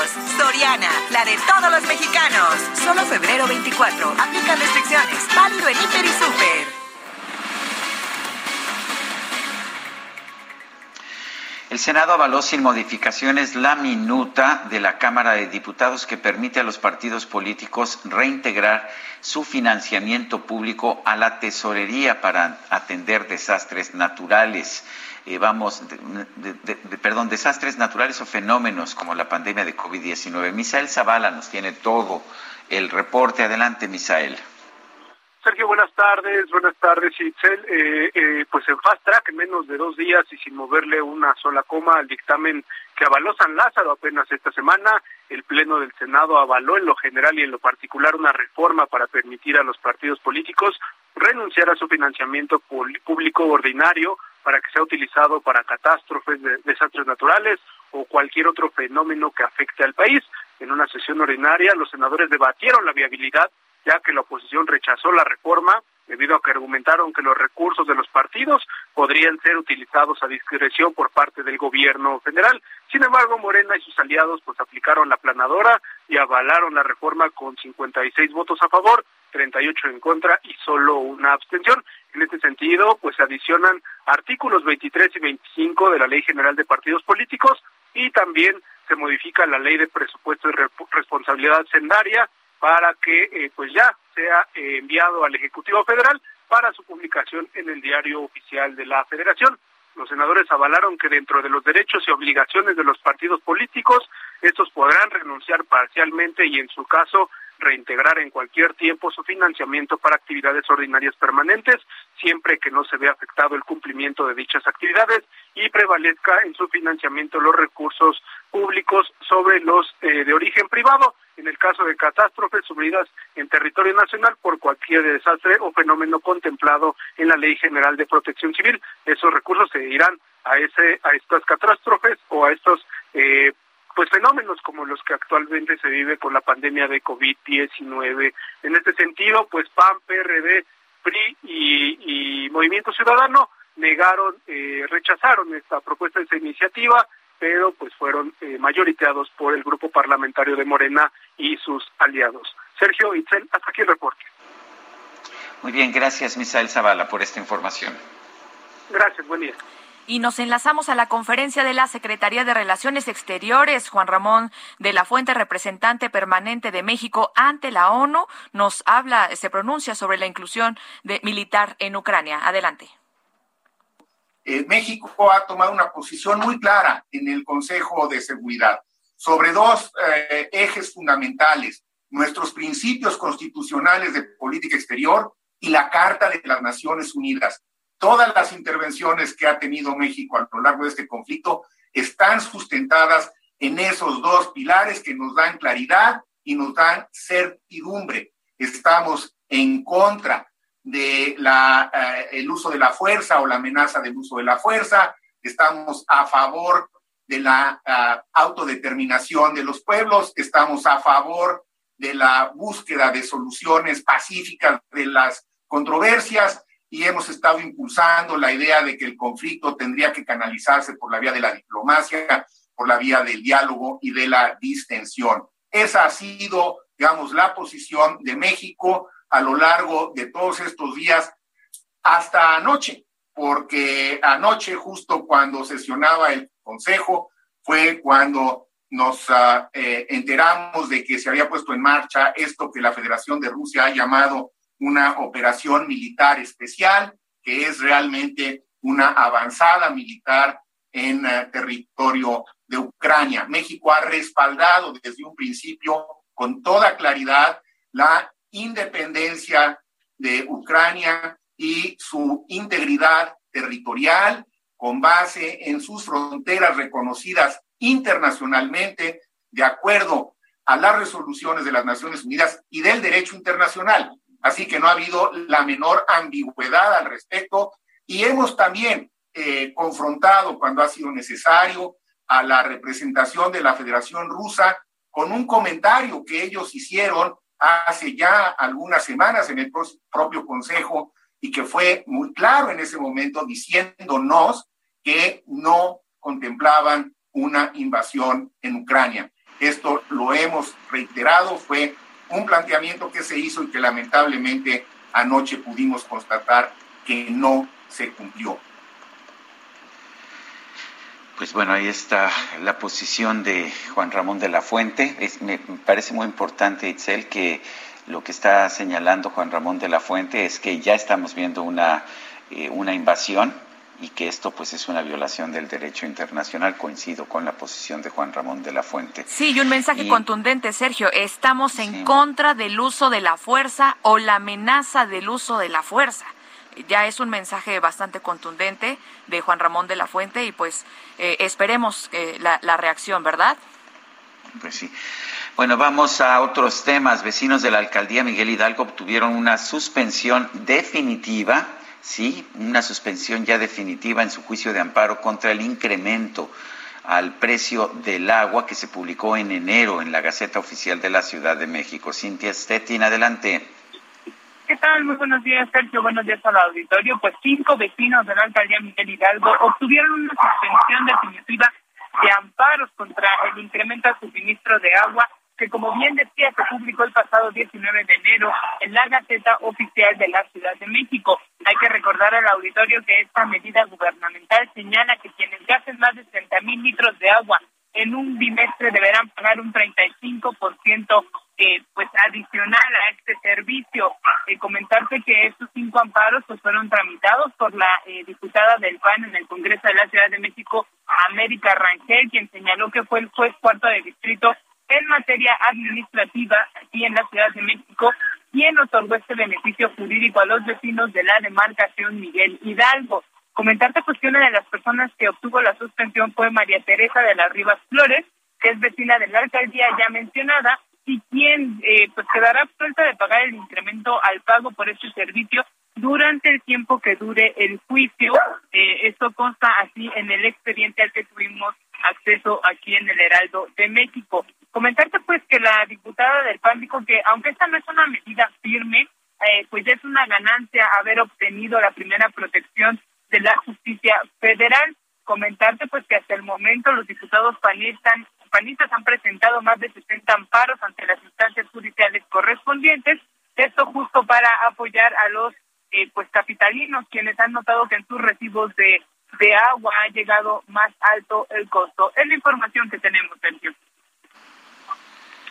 Eh, gracias, gracias por este, gracias Cintia por esta información. Son las 8 de la mañana con 45 minutos. En Soriana, prepárate para la cuaresma con pescado jurel a 29.90 el kilo o lleva queso Oaxaca Lala o la villita de 400 gramos a 55 pesos con 100 puntos. Soriana, la de todos los mexicanos. Solo febrero 24. Aplican restricciones. Válido en Hiper y Super.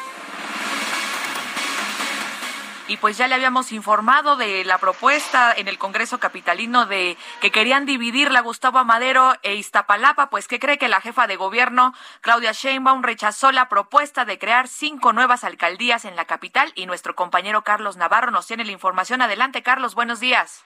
Buenos días, Sergio Itzel. Les saludo con gusto a ustedes el auditorio y les comento que la propuesta de crear nuevas alcaldías en la Ciudad de México fue rechazada por la jefa de gobierno Claudia Sheinbaum. La mandataria capitalina afirmó que actualmente se manejan bajo los principios de la austeridad republicana en cuanto a los gastos de recursos públicos. Así es que mayores gastos en, la estructura orgánica de las demarcaciones no serían avalados. Escuchemos. El tema es sobre todo un tema presupuestal. Lo que significa esto pues es que tiene que haber más administrativos. Si hay una alcaldía, pues hay un número de administrativos eh, de burocracia que administra. Si hay tres, pues tiene que haber nuevos alcaldes, nuevos directores generales y ya saben que nosotros no estamos de acuerdo con eso. Nosotros lo que queremos es que el recurso vaya para la gente, no vaya para más este, puestos de niveles altos. Entonces, eh, creo que las propias alcaldías con su distribución territorial pueden dar buena atención a la ciudadanía.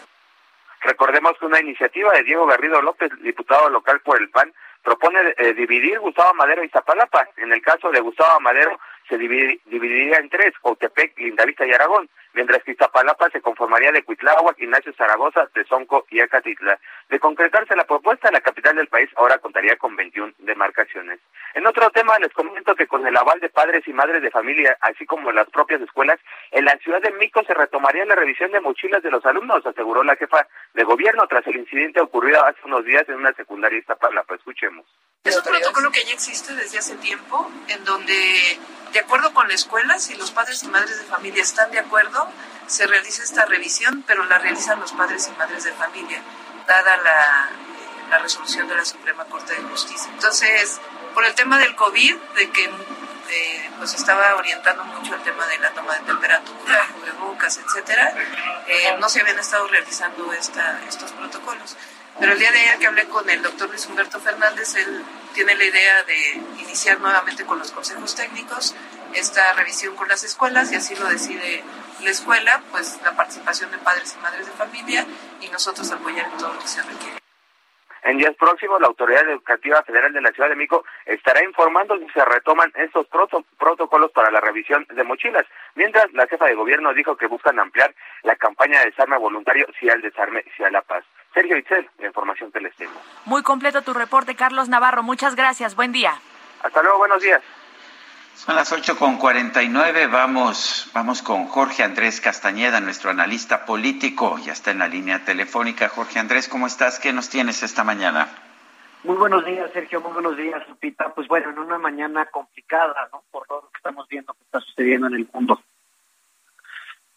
Eh, me gustaría comentar brevemente sobre el dato que acaba de publicar el INEGI sobre la inflación en la eh, primera quincena de febrero.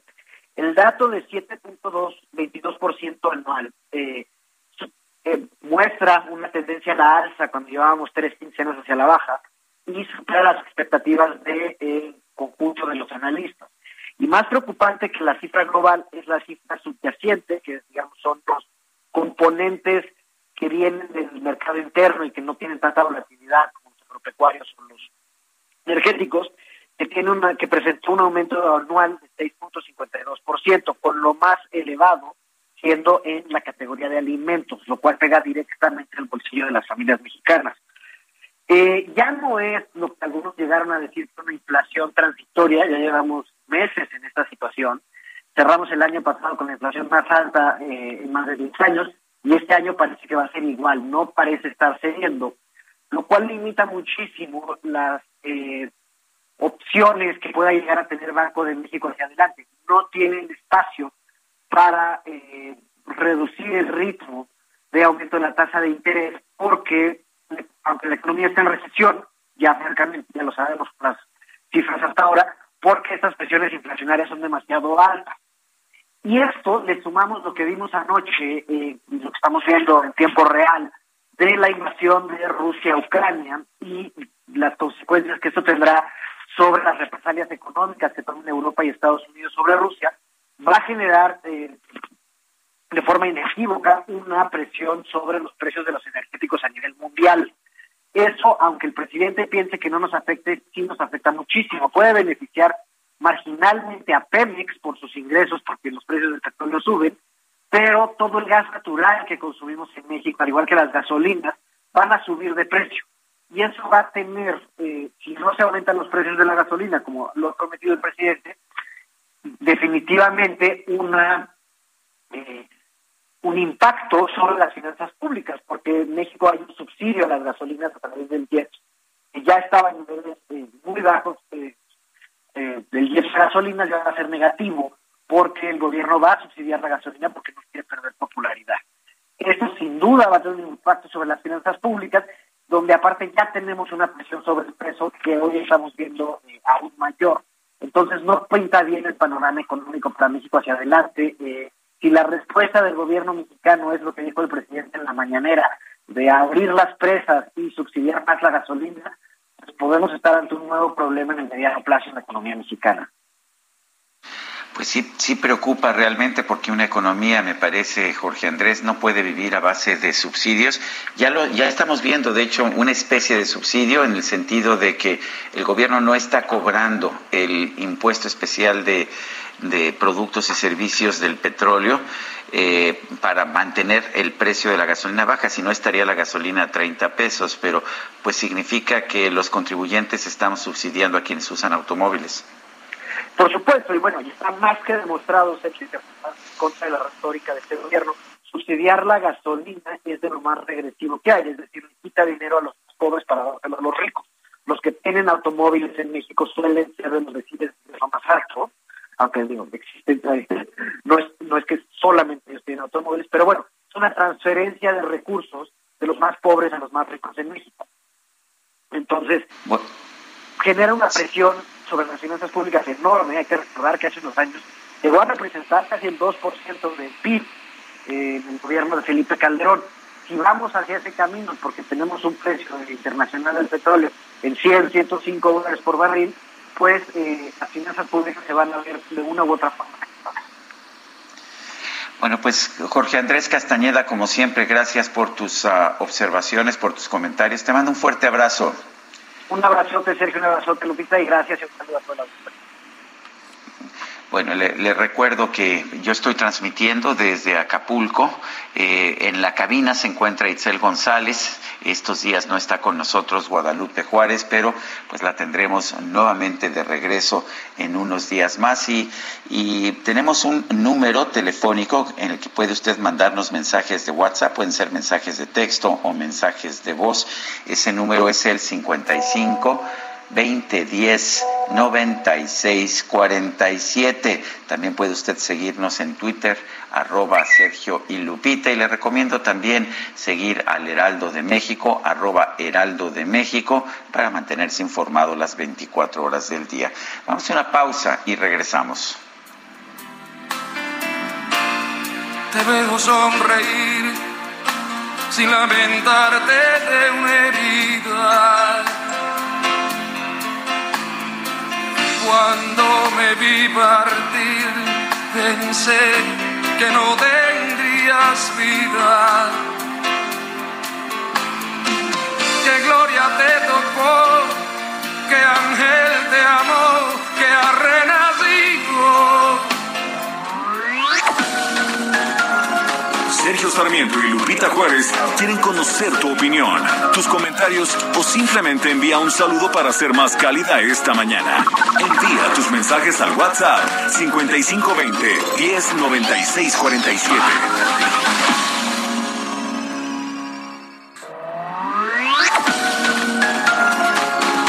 Continuamos con Sergio Sarmiento y Lupita Juárez por El Heraldo Radio.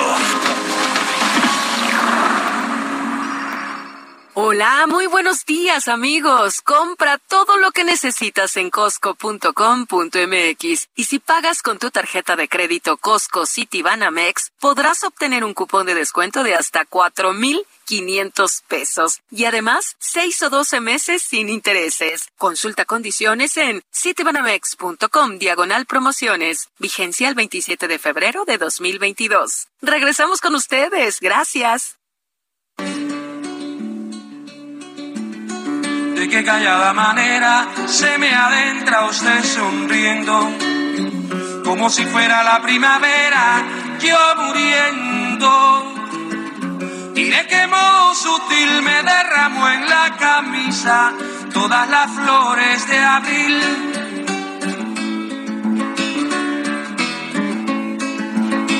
Y le dijo que yo era risa siempre, nunca llanto como si fuera la primavera, no soy tanto. En cambio que espiritual que usted me brinde una rosa, de su rosa al principal. De qué callada manera se me adentra usted sonriendo, como si fuera la primavera, yo muriendo, yo muriendo. Qué callada manera seguimos escuchando música de Pablo Milanés en su cumpleaños. ¿Quién le dijo que yo era risa siempre, nunca llanto? Tenemos mensajes de nuestro público. Hola, buen día, Sergio. Espero que Lupita esté recuperándose. Saludos a Itzel, que lo hace muy bien. Muchas gracias. A Quique y a todos en cabina. No me sé el nombre de todos. Les mando un fuerte abrazo desde San Jerónimo. Hoy me voy de vacaciones a Panamá, pero los escucharé desde allá. Soy Patricia. Un saludo a Patricia, la de todos los días, porque literal, ella no falta. Ella no falta el comentario todos los días. Y a propósito, no, se me, se me, había olvidado señalarlo, pero sí quiero felicitar a nuestro colaborador Jorge Andrés Castañeda, porque hace algunas semanas nació su primogénita, su hija Federica. Un fuerte abrazo, toda, toda, todo mi cariño a Jorge Andrés Castañeda eh, por el nacimiento de su hija. Y también tenemos el comentario de Gregorio. Buenos días, extraño mucho a Lupita, pero Itzel se escucha estupenda. Como pececito en el agua, felicidades Sergio Itzel. Muchísimas gracias, señor Gregorio. Y dice otra persona, todos los comentarios son contra López Obrador, son tendencia de oposición chayotera, todos los mexicanos lo sabemos, el hecho es porque López Obrador les ha quitado mucho dinero de sus manos a ustedes y a la cúpula del poder, está firmado como SN SN. Son, son las nueve de la mañana con tres minutos. Vamos a un resumen de la información más importante. Esta mañana el presidente López Obrador señaló que ante la escalada del conflicto entre Rusia y Ucrania, México va a mantener su postura de no intervención y resolución pacífica de las controversias. En términos de política exterior, nos vamos a seguir conduciendo, promoviendo que haya diálogo, que no se utilice la fuerza, que no haya invasión. No estamos a favor de ninguna guerra. México es un país que siempre se ha pronunciado por la paz y por la solución pacífica de las controversias. Incluso está en nuestra Constitución, en el artículo 89. Es un principio de política exterior, la solución pacífica de las controversias. Por otro lado, el presidente López Obrador señaló que México ya tiene un plan para enfrentar un posible aumento del precio del gas de importación por el conflicto militar en Ucrania. Escuchemos. Estamos nosotros desde hace algún tiempo preparados para que si nos aumenta mucho el precio del gas de importación, podamos echar a andar todas las plantas de generación de energía eléctrica que no requieren gas para evitar el aumento en los costos de la energía eléctrica. Eso informarle a la gente que ya tenemos ese plan para actuar. La Organización Panamericana de la Salud advirtió que México está lejos de presentar una reducción drástica de la pandemia de COVID-19. En la última semana se notificó un aumento del 70% en el número de infecciones nuevas. La Organización Mundial del Comercio confirmó que el próximo 13 de junio va a celebrar su décimo segunda conferencia ministerial, la cual debía realizarse a finales de 2021, pero fue pospuesta por la pandemia de COVID-19.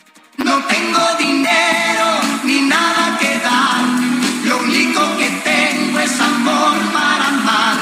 Si así tú me quieres, te puedo. Bueno, pues un reporte de la firma de servicios financieros digitales Albo reveló que tras la relajación de las medidas sanitarias contra el COVID-19 en México aumentaron los llamados gastos hormiga.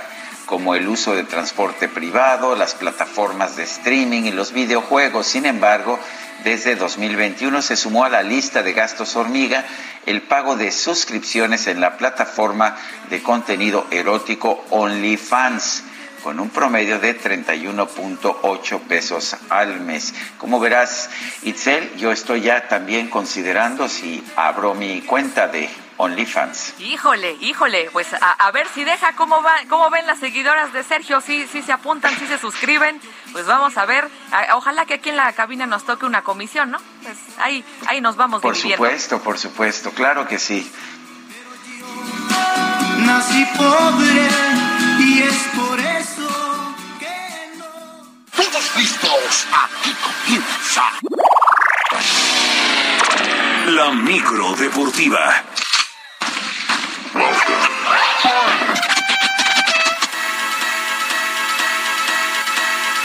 more time. Bienvenido Julio Romero a la micro deportiva. Oye, con Da Funk. El Da Funk, mi querido Sergio Itzel, muy buenos días, amigos de la Es, es ponquero el muchacho, es ponquero. Eh, sí, o, sí. O quizás el DJ Kike. ah, sí somos. Porque yo pensé, si eres ponquero, yo pensé que era rockero. También de todo, ¿eh? Le pegamos de todo, menos sí, lo que sí, no, no, no, conmigo mucho es el reggaetón y la banda, eso sí, no. ¿Ya no bajas no, hasta no. abajo, Julio? No, lo dejamos de lado, no es que no baje, sino que no, no, no hay conexión. No, Pues no nunca, sabía. Nunca, no, nunca nos llevamos bien, de ahí en fuera. Hoy estaba oyendo a, a- a Pablo Milanés, gran y gran compositor. Ese que callada madera, un, un poema de Nicolás Guillén, el poeta nacional cubano, y ellos lo hicieron canción. Y un cambio drástico, ¿verdad? Eh, en sí, la claro. micro. Bien, así Para, es. este. digo, para levantar un poquito el ambiente después de todas las noticias Se que quiere- nos, nos Oye, traen bajoneados, sí, pues a levantar el ánimo este viva la jueves paz, en la viva micro. viva la paz, definitivamente. Y el cachar, pues ya ahí quiere reincorporarse a sus propinas. Bueno, vámonos con la lámina informativa. Vamos a aventar lámina informativa el día de hoy. Octavos de final de la Champions. El día de ayer el equipo del Benfica empató a dos con el Ajax y en un duelo que levantó mucha expectación y creo que sí cumplió. El Atlético de Madrid y el Manchester United empataron a uno, dejaron todo para la vuelta. Por lo pronto, el mediocampista mexicano Héctor Herrera jugó los 90 minutos para los colchoneros con una buena cantidad de balones recuperados, trabajo que reconoció su técnico Diego Simeone.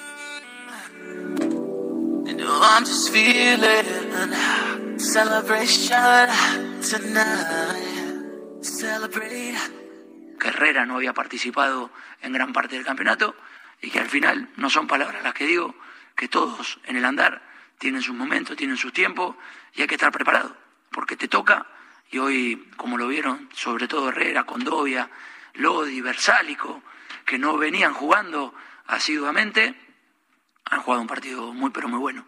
Like the legend of the phoenix.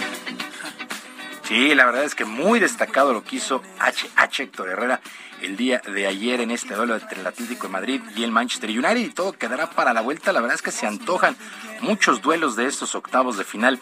También en la CONCACAF, Liga de Campeones, octavos de final, ayer por la noche en Ciudad Universitaria. Pumas se despachó al Saprissa 4 por 1, marcador global de 6 por 2. Por cierto, a través de un comunicado, el cuadro de Pumas anunció las lesiones de su portero Alfredo Talavera y su defensa Nicolás Freire, por lo que se perdieron este duelo y tampoco estarán el sábado contra las Águilas del América. Así es que Pumas 4 por 1 por el Saprissa. El que fracasó y rotundamente fue el Santos Laguna. Iba con ventaja de 1 por 0 ante el Montreal. Perdieron el día de ayer 3 por 0, global de 3 por 1 y quedan eliminados los de la comarca. Por lo pronto, el portero del conjunto del Santos, Carlos Acevedo, se dijo apenado con su afición por este fracaso y agregó que hay que tener calma para analizar la actual situación del equipo. Keeps on. Pero la única manera de poder salir adelante es, es trabajar y aceptar los errores. Hoy en día, te lo comento, estoy sin palabras, no sé qué decir, ni siquiera sé qué le puedo decir a la afición. Somos el mismo plantel, somos los mismos jugadores, hay calidad en el equipo y bueno, hoy en día no, se, nos, no se nos da nada, es la realidad. Y, y hay que dar la cara, hay que, hay que seguir trabajando, no hay que hacernos víctimas, víctimas de nadie. Bueno, el Santos Laguna para el día de hoy entra el último equipo mexicano, que es el Cruz Azul contra el Forge.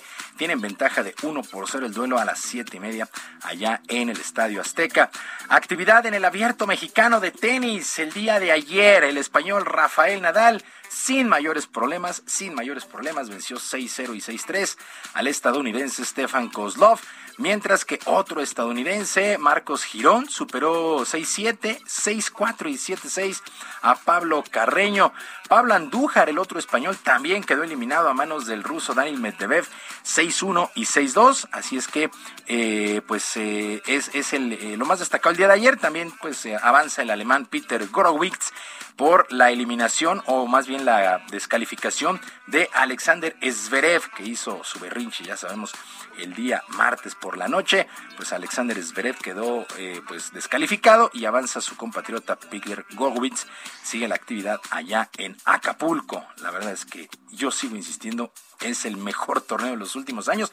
Y mire que los últimos años han estado muy buenos, pero la verdad el que de este, el de este 2022 está bien interesante.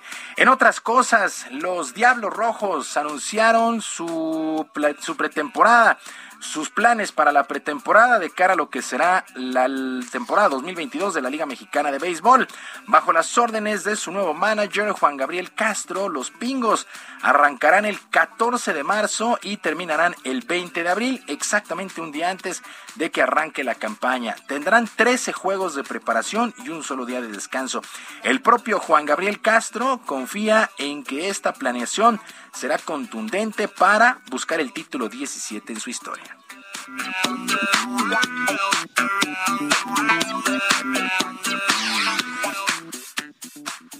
Me siento, la verdad, muy, no te voy a decir confiado, pero contento de, los jugadores que tenemos, de los jugadores que, se, que, están en nuestra organización. Sabemos que va a haber otros equipos también que se están armando muy bien, pero yo tengo mucha confianza en mis jugadores y y lo otro, eh, me siento también ah, muy contento, la verdad, de la manera que la organización ah, ha estado trabajando, que ha estado pues esforzándose por al máximo por traer a, muy buenos peloteros. Toda la pretemporada en el estadio Alfredo Harp aquí en la capital, los Diablos que buscan su título 17.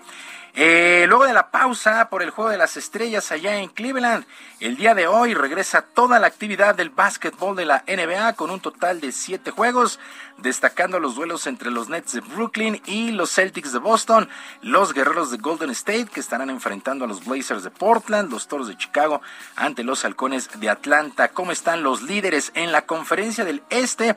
El calor de Miami y los Toros de Chicago empatados ahí con 38 triunfos y 21 derrotas en el oeste, los eh, Soners de Phoenix, el mejor equipo de toda la liga. 48 triunfos, solamente 10 derrotas tiene este conjunto de Phoenix y atrasito los guerreros de Golden State, 42 victorias, 17 descalabros, así es que pues ya se reinicia toda la actividad en el básquetbol de la NBA, después repito lo que fue el juego de estrellas el fin de semana allá en Cleveland, casa de los Cavaliers.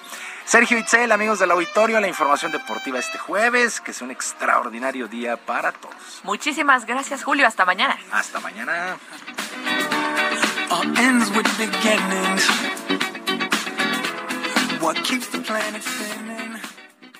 Sergio Sarmiento y Lupita Juárez. Tecnología con Dalia de Paz. Come on, come on, come on, come on, now touch me, baby. Can't you see that I am not afraid? What was that promise that you? Bueno, pues se ve que Dalia de Paz nos va a abrir The Doors of Perception, las puertas de la percepción. Muy rockera, Dalia, ¿qué nos tienes esta mañana? Dalia, ¿me escuchas? Así es, qué gusto. Los escucho ah, ah. perfecto. ¿Me escuchan ustedes? Sí, perfecto. De repente no te escuché, pero ya te escucho. Aquí los escucho con toda la actitud de Doors.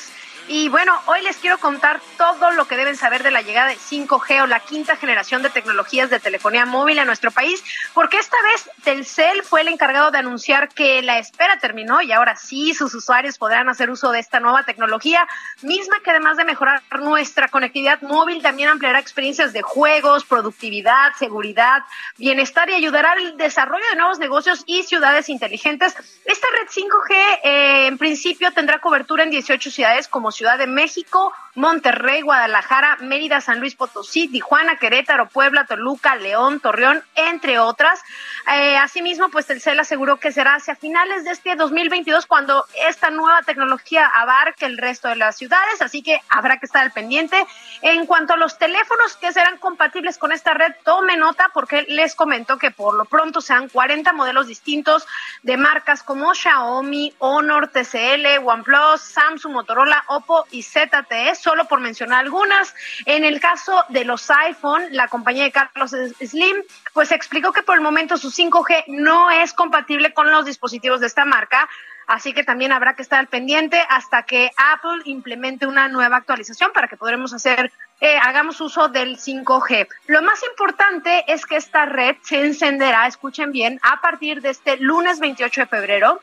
Y aunque Aún no se han dado a conocer los precios de planes y tarifas. Estará disponible en planes de 599 pesos. Por el momento también solo en planes pues de pospago. Además, ojo aquí porque necesitaremos una SIM 6.2 en adelante para poder conectarnos y aprovechar todos los beneficios del 5G. Y de acuerdo con la firma, la red de quinta generación de Telcel ofrecerá una velocidad de navegación de hasta 20 veces pues más rápida, así como una mejor latencia eh, por, ¿no? lo que se traduce pues en un acceso instantáneo a servicios y aplicaciones. Por supuesto que espero poder probar pronto esta red y contarles la experiencia que tanto vale la pena, pero por supuesto eh, sí que habrá un gran cambio entre el 4G y esta nueva red que sea 5G. Ahí en mi Instagram, Dale de Paz, les dejo más detalles. Amigos, y ya para concluir y hablando de lanzamientos, como muchos saben, Samsung presentó hace algunos días a la nueva familia Galaxy S22, es decir, al Galaxy S22, Galaxy S22 Plus y S22 Ultra. Estos ofrecen pues un mayor rendimiento de la línea hasta la fecha con innovadoras funciones que ayudan a tomar fotos y videos en cualquier condición del día, un procesador pues más poderoso, yo diría que el más poderoso del mercado y bueno, además de que el diseño me parece también de los más espectaculares que hay. Bueno, eh, les platico que la firma surcoreana anunció que a partir de este 25 de febrero comienza la preventa en nuestro país para que tenga listo el cheque, el riñón o lo que sea que quiera empeñar. El precio, por ejemplo, de este Galaxy S22 Ultra, que es el top de la gama, será de 30 mil eh, 31 mil pesos hasta 36 mil pesos y estará disponible a partir del 11 de marzo. El Galaxy S22 arrancará en los 22 mil pesos dependiendo del almacenamiento. Y para los que me han preguntado, por cierto, por el modelo de la capacidad de un tera del Galaxy S22 Ultra, les comento que este no está disponible en el país. Sin embargo, el que sí llega es la versión de 512 gigas para que esté al pendiente, tome nota y, vea eh, qué versión le, pues le sirve más, le funciona más. Espero poder probarlos también ahí en los próximos días y contarles toda mi experiencia. Mientras tanto, ahí en mi Instagram y en Twitter, dale de paz, les dejo más detalles. Sergio, y él va a decir Lupita, pero Lupita está en casa. Y les mando un abrazo, amigos, que tengan un feliz jueves. Hasta la vista, baby. Muy bien, hasta la vista, baby. Dalia de Paz, gracias. Por el 5G. Buen día. Buen día.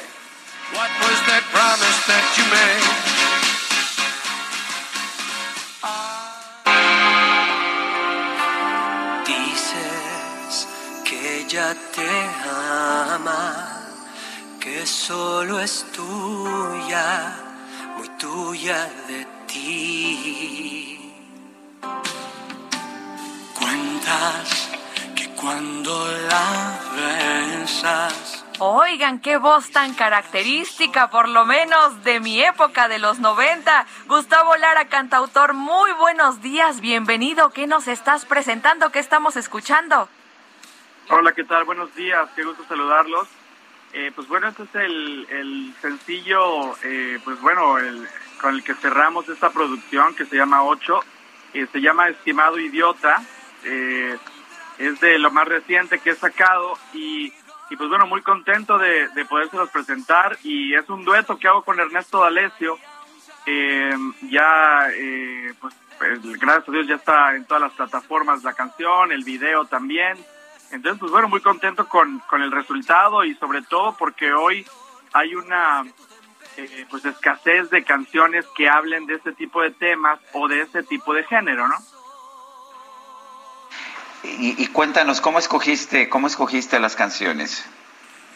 Eh, pues bueno, fue una... ¿O cómo las eh, escribiste? Este, esta es tuya en particular, ¿no? Sí. Exacto, esta canción la compongo junto con Mario Molina, es hijo de Mario Molina Montes.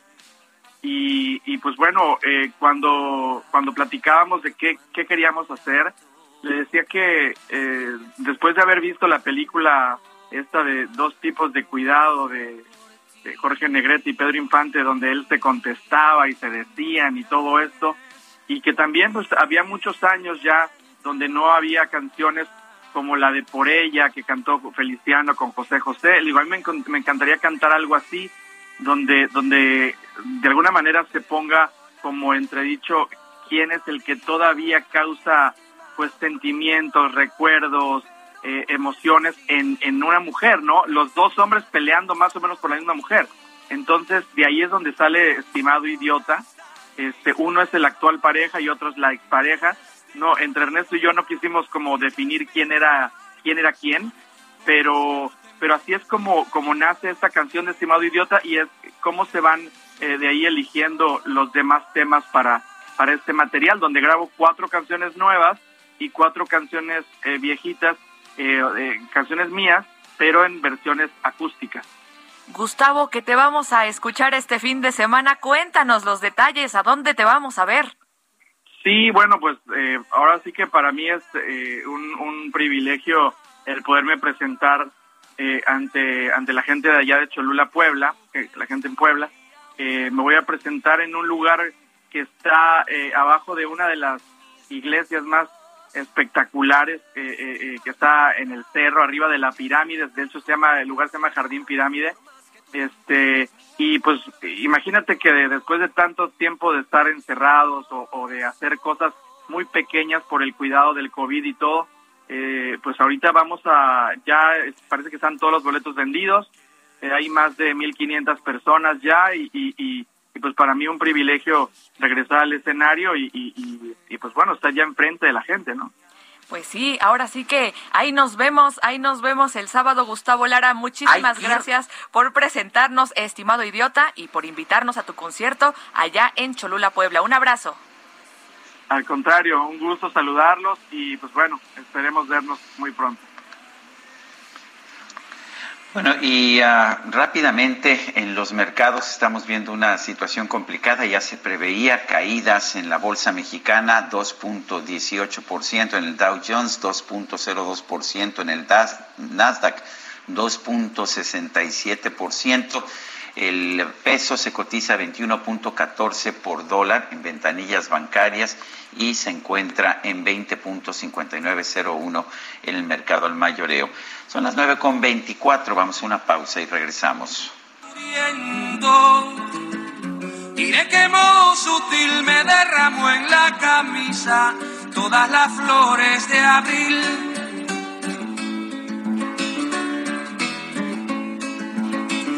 Le dijo que yo era risa siempre, nunca llanto. Como si fuera la primavera, no soy tanto. En cambio que espiritual que usted me brinde una rosa, de su rosa al principal. De qué callada manera se me adentra usted sonriendo, como si fuera la primavera, yo muriendo, yo muriendo.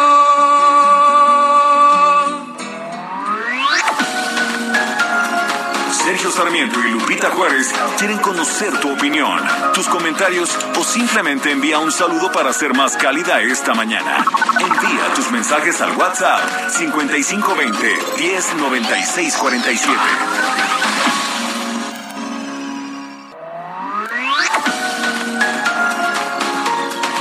Con Sergio Sarmiento y Lupita Juárez por El Heraldo Radio. ¿Qué tal amigos del Heraldo Radio? Si quieres comprar nuevos muebles, Citibanamex te trae una promoción que no debes dejar pasar.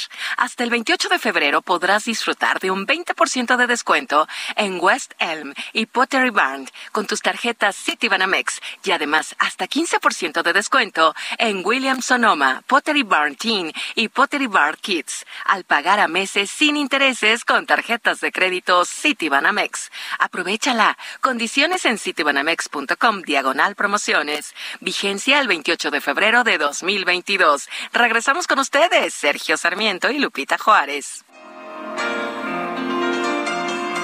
Muchas veces te dije que antes de hacerlo había que pensarlo muy bien.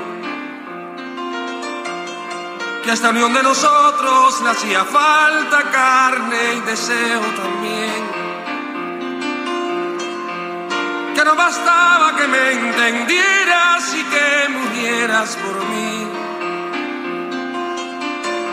Que no bastaba que en mis fracasos yo me refugiara en ti. Y ahora ves lo que pasó al fin nació. Para vivir estamos escuchando a Pablo Milanes. Cumple hoy 79 años y nosotros lo estamos festejando. ¿Te parece bien, Itzel? Me parece perfecto. Yo me, me, regreso a 14 de febrero, ya estamos a 24, pero con estas canciones tan melosas, tan bonitas, hasta parece 14 de febrero. Estoy de acuerdo. Y tenemos mensajes, Sergio, con el conflicto de Rusia y Crimea. Me recuerda la canción de Serrat, algo personal. Juegan con cosas que no tienen repuesto. La culpa es del otro si algo le sale mal. Entre esos tipos y yo hay algo personal, nos dice Luis Michel. Maravillosa la letra, algo personal de Joan Manuel Serrat. Estoy completamente de acuerdo. Dice otra persona, buenos días, soy Heriberto. Así es, Rusia ya tiene calculados los costos de una posible invasión en cuanto a los económicos, muy probablemente los ignore, ya que tiene un gobierno represor y el mundo depende de Rusia. Sergio Lupita, buenos días. A través de su programa le quiero mandar un mensaje con todo respeto al señor presidente. Le sugiero que vaya a cualquier clínica del Seguro Social y que saque su consulta como cualquier derechohabiente para que se dé cuenta de su mal gobierno. En lo personal, estoy muy, muy defraudado de su administración y pandilla de secretarios. Esto nos lo dice Ángel Ramírez. Son las nueve de la mañana con treinta y tres minutos. En Soriana, prepárate para la cuaresma con lata de atún precisísimo en agua o aceite de 140 gramos a 9.90 y el segundo al 50% de descuento en todas las galletas saladas. Sí, el segundo al 50%. Soriana, la de todos los mexicanos. Solo febrero 24. Aplica restricciones. Válido en Hiper y Super. ¿Y qué te parece, Sergio, si vamos a un recorrido por el país? Comenzamos.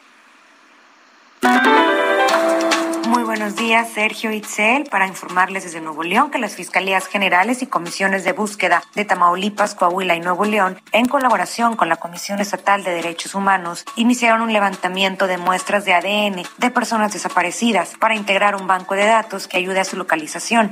Integrantes de al menos seis colectivos de familiares de personas desaparecidas acudieron a las instalaciones de la Comisión Estatal de Derechos Humanos para participar en las brigadas de toma de muestras referenciales de ADN, donde se recabaron 33 muestras, pero se prevé que la cifra aumente conforme más familiares se acerquen a responder la convocatoria.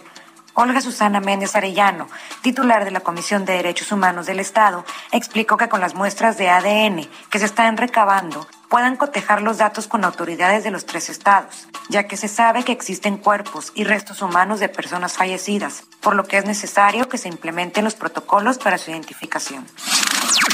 Muchas gracias, Daniela García.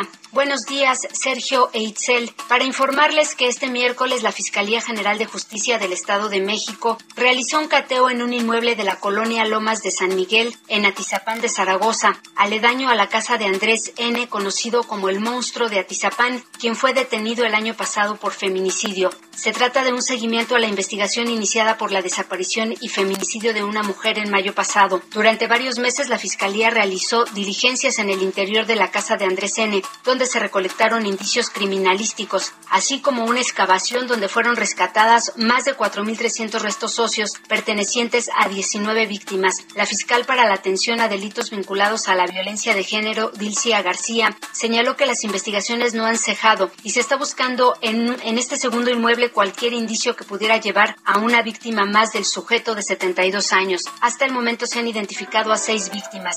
Muchas gracias. Hasta aquí mi reporte. Seguimos con Mayeli Mariscal.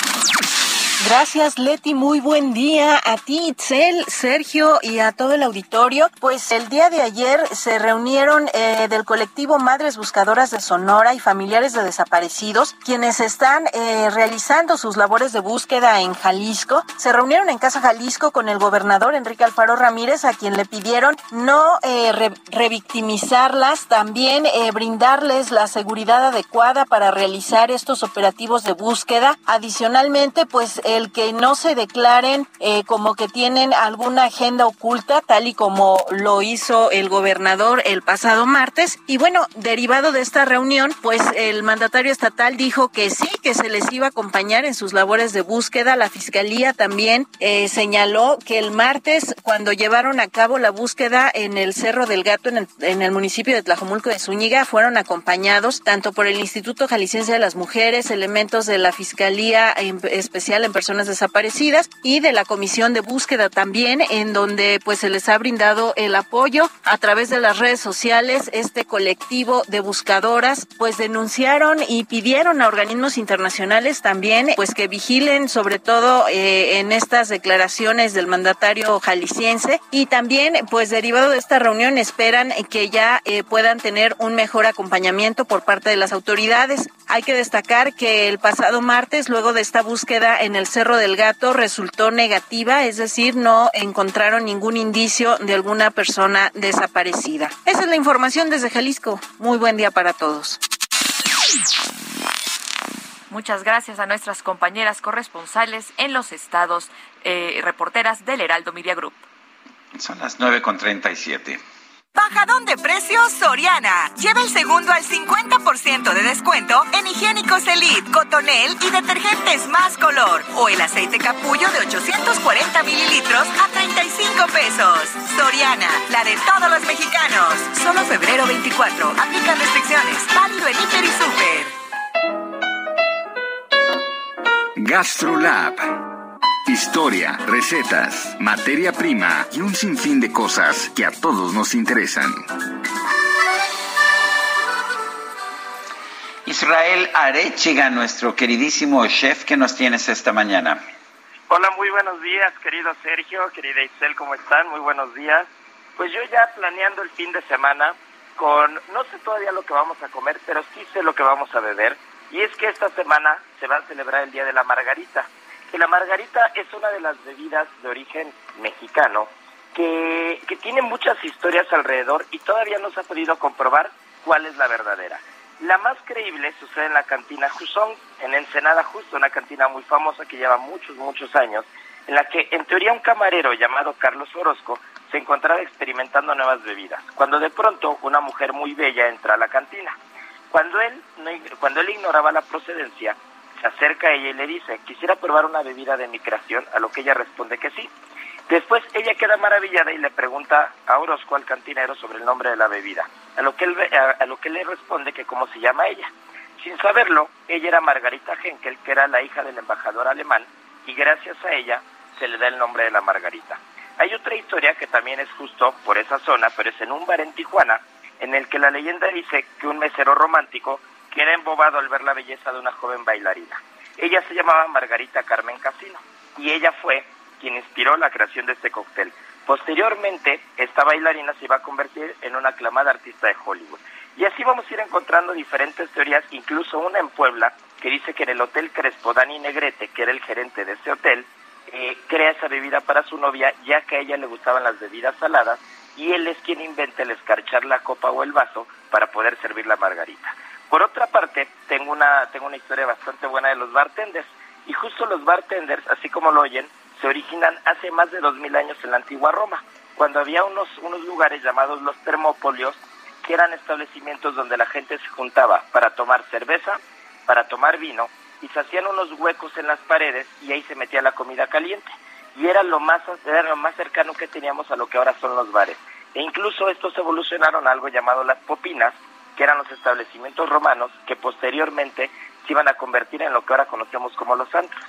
Finalmente los barmans o los bartenders en Europa Occidental particularmente siempre iban a estar ligados a la alta sociedad, ya que normalmente eran terratenientes y ellos eran los dueños de sus propias tabernas o posadas e iban a formar eh, iban a formar parte de los grupos elitistas de Francia, Inglaterra, Alemania e Irlanda, ya que ellos eran los que iban a mandar, iban a decidir y al tener la injerencia sobre el alcohol, pues ellos iban a mandar.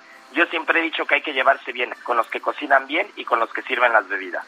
Así que bueno, pues ya tenemos el consejo del fin de semana, ya sabemos qué beber. Como todos los jueves, les recuerdo que mañana viernes en el Heraldo de México, en la edición impresa sale Gastrolab y nos escuchamos sábados y domingos en punto de la una de la tarde. Muy bien, muchísimas gracias Israel. Un fuerte abrazo. Un fuerte abrazo para ti también y vamos a cambiar drásticamente de tema porque la Secretaría de Administración y Finanzas de la Ciudad de México anunció que está por terminar el descuento por pago anual anticipado del predial 2022. Muy buenos días, Rodrigo La Parra, subtesorero de Administración Tributaria de la Secretaría de Administración y Finanzas de la Ciudad de México. ¿Hasta cuándo tenemos para pagar? Hola, Excel, muy buenos días. Hola, Sergio, buenos días. Pues hasta el lunes 28 de febrero para poder obtener el descuento del 5% que refiero. Rodrigo, eh, eh, ¿tenemos que acudir a, la presencialmente o se puede realizar este pago por internet eh, para que aplique el descuento? Oriéntanos cómo le podemos hacer.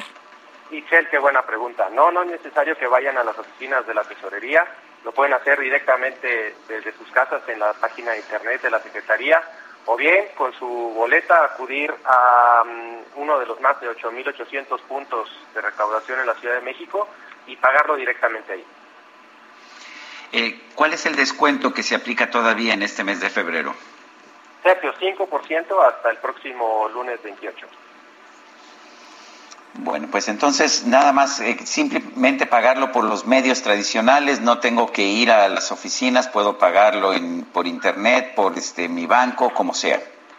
Así es, eh, recordar también que eh, en materia de beneficios de predial, aquellos propietarios de inmuebles que demuestren el uso no habitacional y que no superen el valor de 2.3 millones de pesos, cuando son grupos vulnerables, eh, pueden acceder al pago de cuota bimestral de 55 pesos. Para eso sí necesitan acercarse a la tesorería o a través de nuestra página de internet o en nuestras oficinas eh, y, pueden ser acreedores a este, a este beneficio o bien el descuento del 30% si el inmueble vale más de 2.3 millones de pesos. Pues ahí está la información. Rodrigo La Parra, subtesorero de Administración Tributaria de la Secretaría de Administración y Finanzas de la Ciudad de México. Un placer hablar contigo. Muchas gracias. Gracias, igualmente, que tengan un buen día.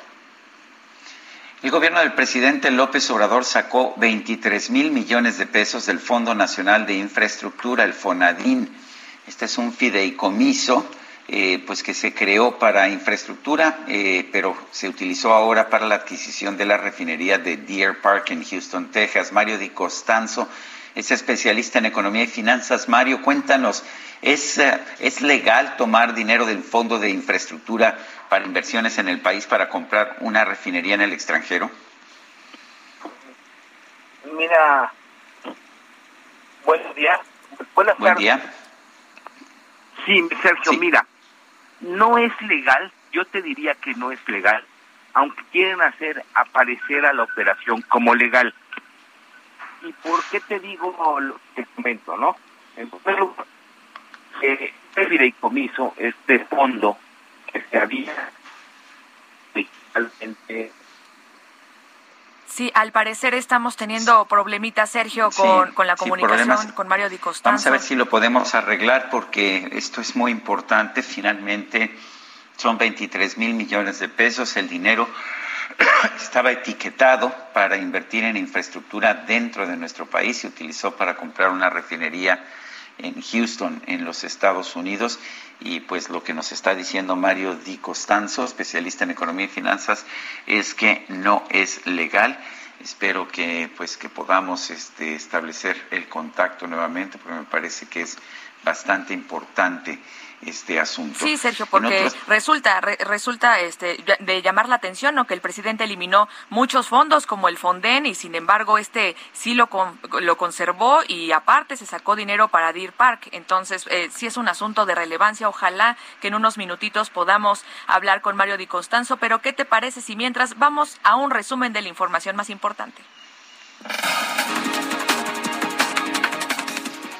Desde Palacio Nacional, el presidente López Obrador expresó su respaldo al ministro presidente de la Suprema Corte, Arturo Saldívar, luego de que éste dio a conocer que recibió presiones por el caso de la guardería ABC.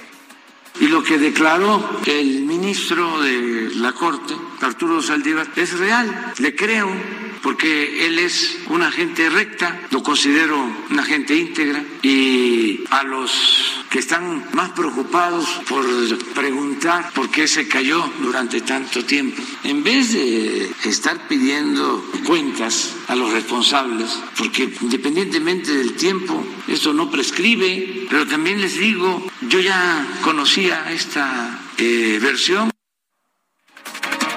El primer mandatario también denunció que el Instituto Nacional Electoral está violando la Constitución porque va a instalar un número reducido de, casillas para la consulta de revocación de mandato. Escuchemos. Y voy a tratar el tema y no creo que me vayan a infraccionar porque considero que se está violando la Constitución y yo ofrecí hacer valer la Constitución y que se respetara la Constitución. Resulta que los del INE no van a poner casillas para la consulta de la revocación del mandato. Van a poner las mismas casillas que pusieron en la consulta pasada, pero además les costó 500 millones poner las casillas de la consulta pasada, las 50 mil casillas de la consulta pasada. Y ahora van a poner lo mismo, pero no son 500 millones, ya son 1.700, 1.800. El secretario de Relaciones Exteriores, Marcelo Ebrard, informó que no hay reporte de mexicanos afectados por el ataque ruso en Ucrania. Aclaró que las relaciones diplomáticas con Rusia siguen en pie. Nosotros mantenemos las relaciones con la Federación Rusa, es una de las cosas que tenemos que hacer, mantener el diálogo con las diferentes partes que están participando desgraciadamente en este conflicto. Nos preguntan si respaldaríamos una posible respuesta bélica. Bueno, hoy no está planteada, tendríamos que revisar eh, si esto llegase a suceder, de qué naturaleza sería, y es muy difícil que México apoye una respuesta bélica. Nuestra posición esencialmente es encontrar una salida política. El ministro de Relaciones Exteriores de China, Wang Yi, aseguró que su país comprende las preocupaciones razonables de Rusia en materia de seguridad. El presidente del Consejo Europeo, Charles Michel, llamó al gobierno de Belarus, la antigua Bielorrusia, que se abstenga de participar en la ofensiva rusa en Ucrania. Aseguró que tienen la opción de no tomar parte en esta tragedia innecesaria. La Unión de Asociaciones Europeas de Fútbol, la UEFA, condenó firmemente la invasión militar rusa en Ucrania. Indicó que analiza cambiar la sede de la final de la Champions League prevista para el 28 de mayo en San Petersburgo. El cielo resplandece alrededor.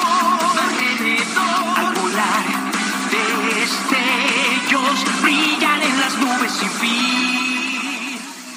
Bueno, pues el Instituto de la Juventud de la Ciudad de México anunció que el próximo 26 de febrero, como parte de las actividades del Paseo Nocturno Muévete en Bici, se va a llevar a cabo un concierto, eh, un concierto anime y, y series sinfónico en la Glorieta de La Palma. El evento estará a cargo de la Banda Sinfónica del Injuve, la cual interpretará las canciones de los animes más famosos como Dragon Ball, Pokémon, entre muchos otros.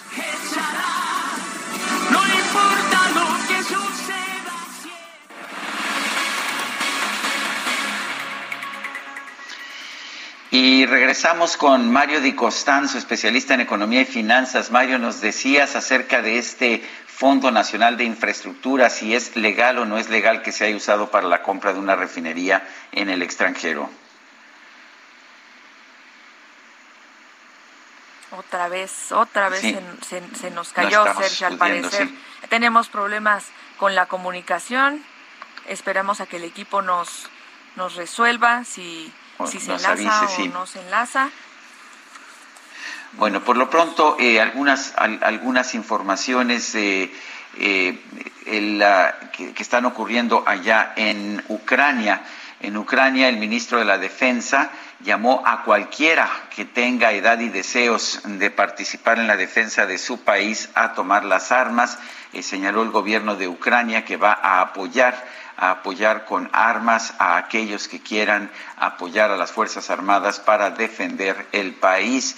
Eh, por otra parte, el presidente de Rusia, Vladimir Putin, Putin dijo que, eh, pues que, que quien quiera que, que busque intervenir, que busque interferir con la intervención militar de Rusia en Ucrania tendrá que pagar la consecuencia eh, a lo largo del día. Ya recuerde usted que es tarde allá en Ucrania. Eh, se han reportado se han reportado explosiones eh, cerca de ciudades como Kiev, la antigua Kiev. Kiev es la grafía rusa, Kiev es la grafía ucraniana, también en Kharkiv, explosiones que, pues, que señalan que no, no se están limitando las hostilidades rusas nada más a la zona fronteriza del Donbass, sino que eh, se está atacando también, aunque no con tropas de tierra, sino con misiles, se están atacando eh, posiciones dentro del territorio ucraniano. Adelante, Itzel. Les comento que el primer ministro de Canadá, Justin Trudeau, levantó las medidas de emergencia adoptadas para detener las prolongadas protestas lideradas por camioneros en Ottawa y la frontera con Estados Unidos y declaró terminada la crisis. Dijo, hoy estamos listos para confirmar que la situación ya no es una emergencia. Eh, esto lo dijo Trudeau a través de una conferencia de prensa. En consecuencia, el gobierno federal dejará de usar la ley de emergencias. Trudeau había decidido invocar hace una semana la polémica ley de medidas de emergencia para poner fin a los bloqueos ilegales de las últimas semanas en Canadá. Bueno, pues en, otros temas, eh, según la información que está disponible en estos momentos, las tropas rusas están ingresando a Ucrania en tres puntos distintos, no solamente desde, desde Rusia, sino que están entrando también desde el norte, presumiblemente desde Belarus, tres, front, tres por tres frentes, por el norte, por el sur y por el este. Se siguen escuchando explosiones cerca de Kiev. Por otra parte, Boris Johnson, el primer ministro del Reino Unido, eh, pidió que Rusia sea expulsada del sistema SWIFT de pagos. Esto es el sistema que se utiliza en todos los bancos. Esto haría muy difícil el hacer pagos a las empresas rusas o a cualquiera que opere allá en Rusia. Y bueno, eh, vamos, eh, vamos con Gerardo Galicia. Adelante, Gerardo. Sergio, Michelle, excelente mañana. Tenemos información importante para nuestros amigos que desean utilizar el Paseo de la Reforma. Tenemos una manifestación, es una marcha que la realizan integrantes de la UCD y tienen como objetivo llegar al Zócalo de la Ciudad de México. Se pide apoyo para una vivienda digna y por este motivo ya marchan sobre carriles centrales de reforma. Este contingente está cruzando, ya venía de los insurgentes y se van a incorporar metros más adelante hacia la Avenida Juárez. Así que si deseaban utilizar reforma, únicamente quedan habilitados los carriles laterales rumbo a la Avenida Juárez. El sentido opuesto está completamente abierto, pero sí presenta rezagos por los cierres a la circulación que deben realizar los elementos de la Policía Capitalina. Por lo pronto, Sergio, eh, el reporte seguimos muy pendientes. Muy bien, Gerardo, gracias por toda esta información. Son las 9.54 y ¿qué crees, Itzel? Se nos acabó el tiempo, Sergio. Así es, se nos acabó el tiempo, pero no te preocupes, Itzel. Mañana tenemos muchas más noticias, mucha más información a partir de las 7 de la mañana. Eh, hasta entonces, gracias de todo corazón.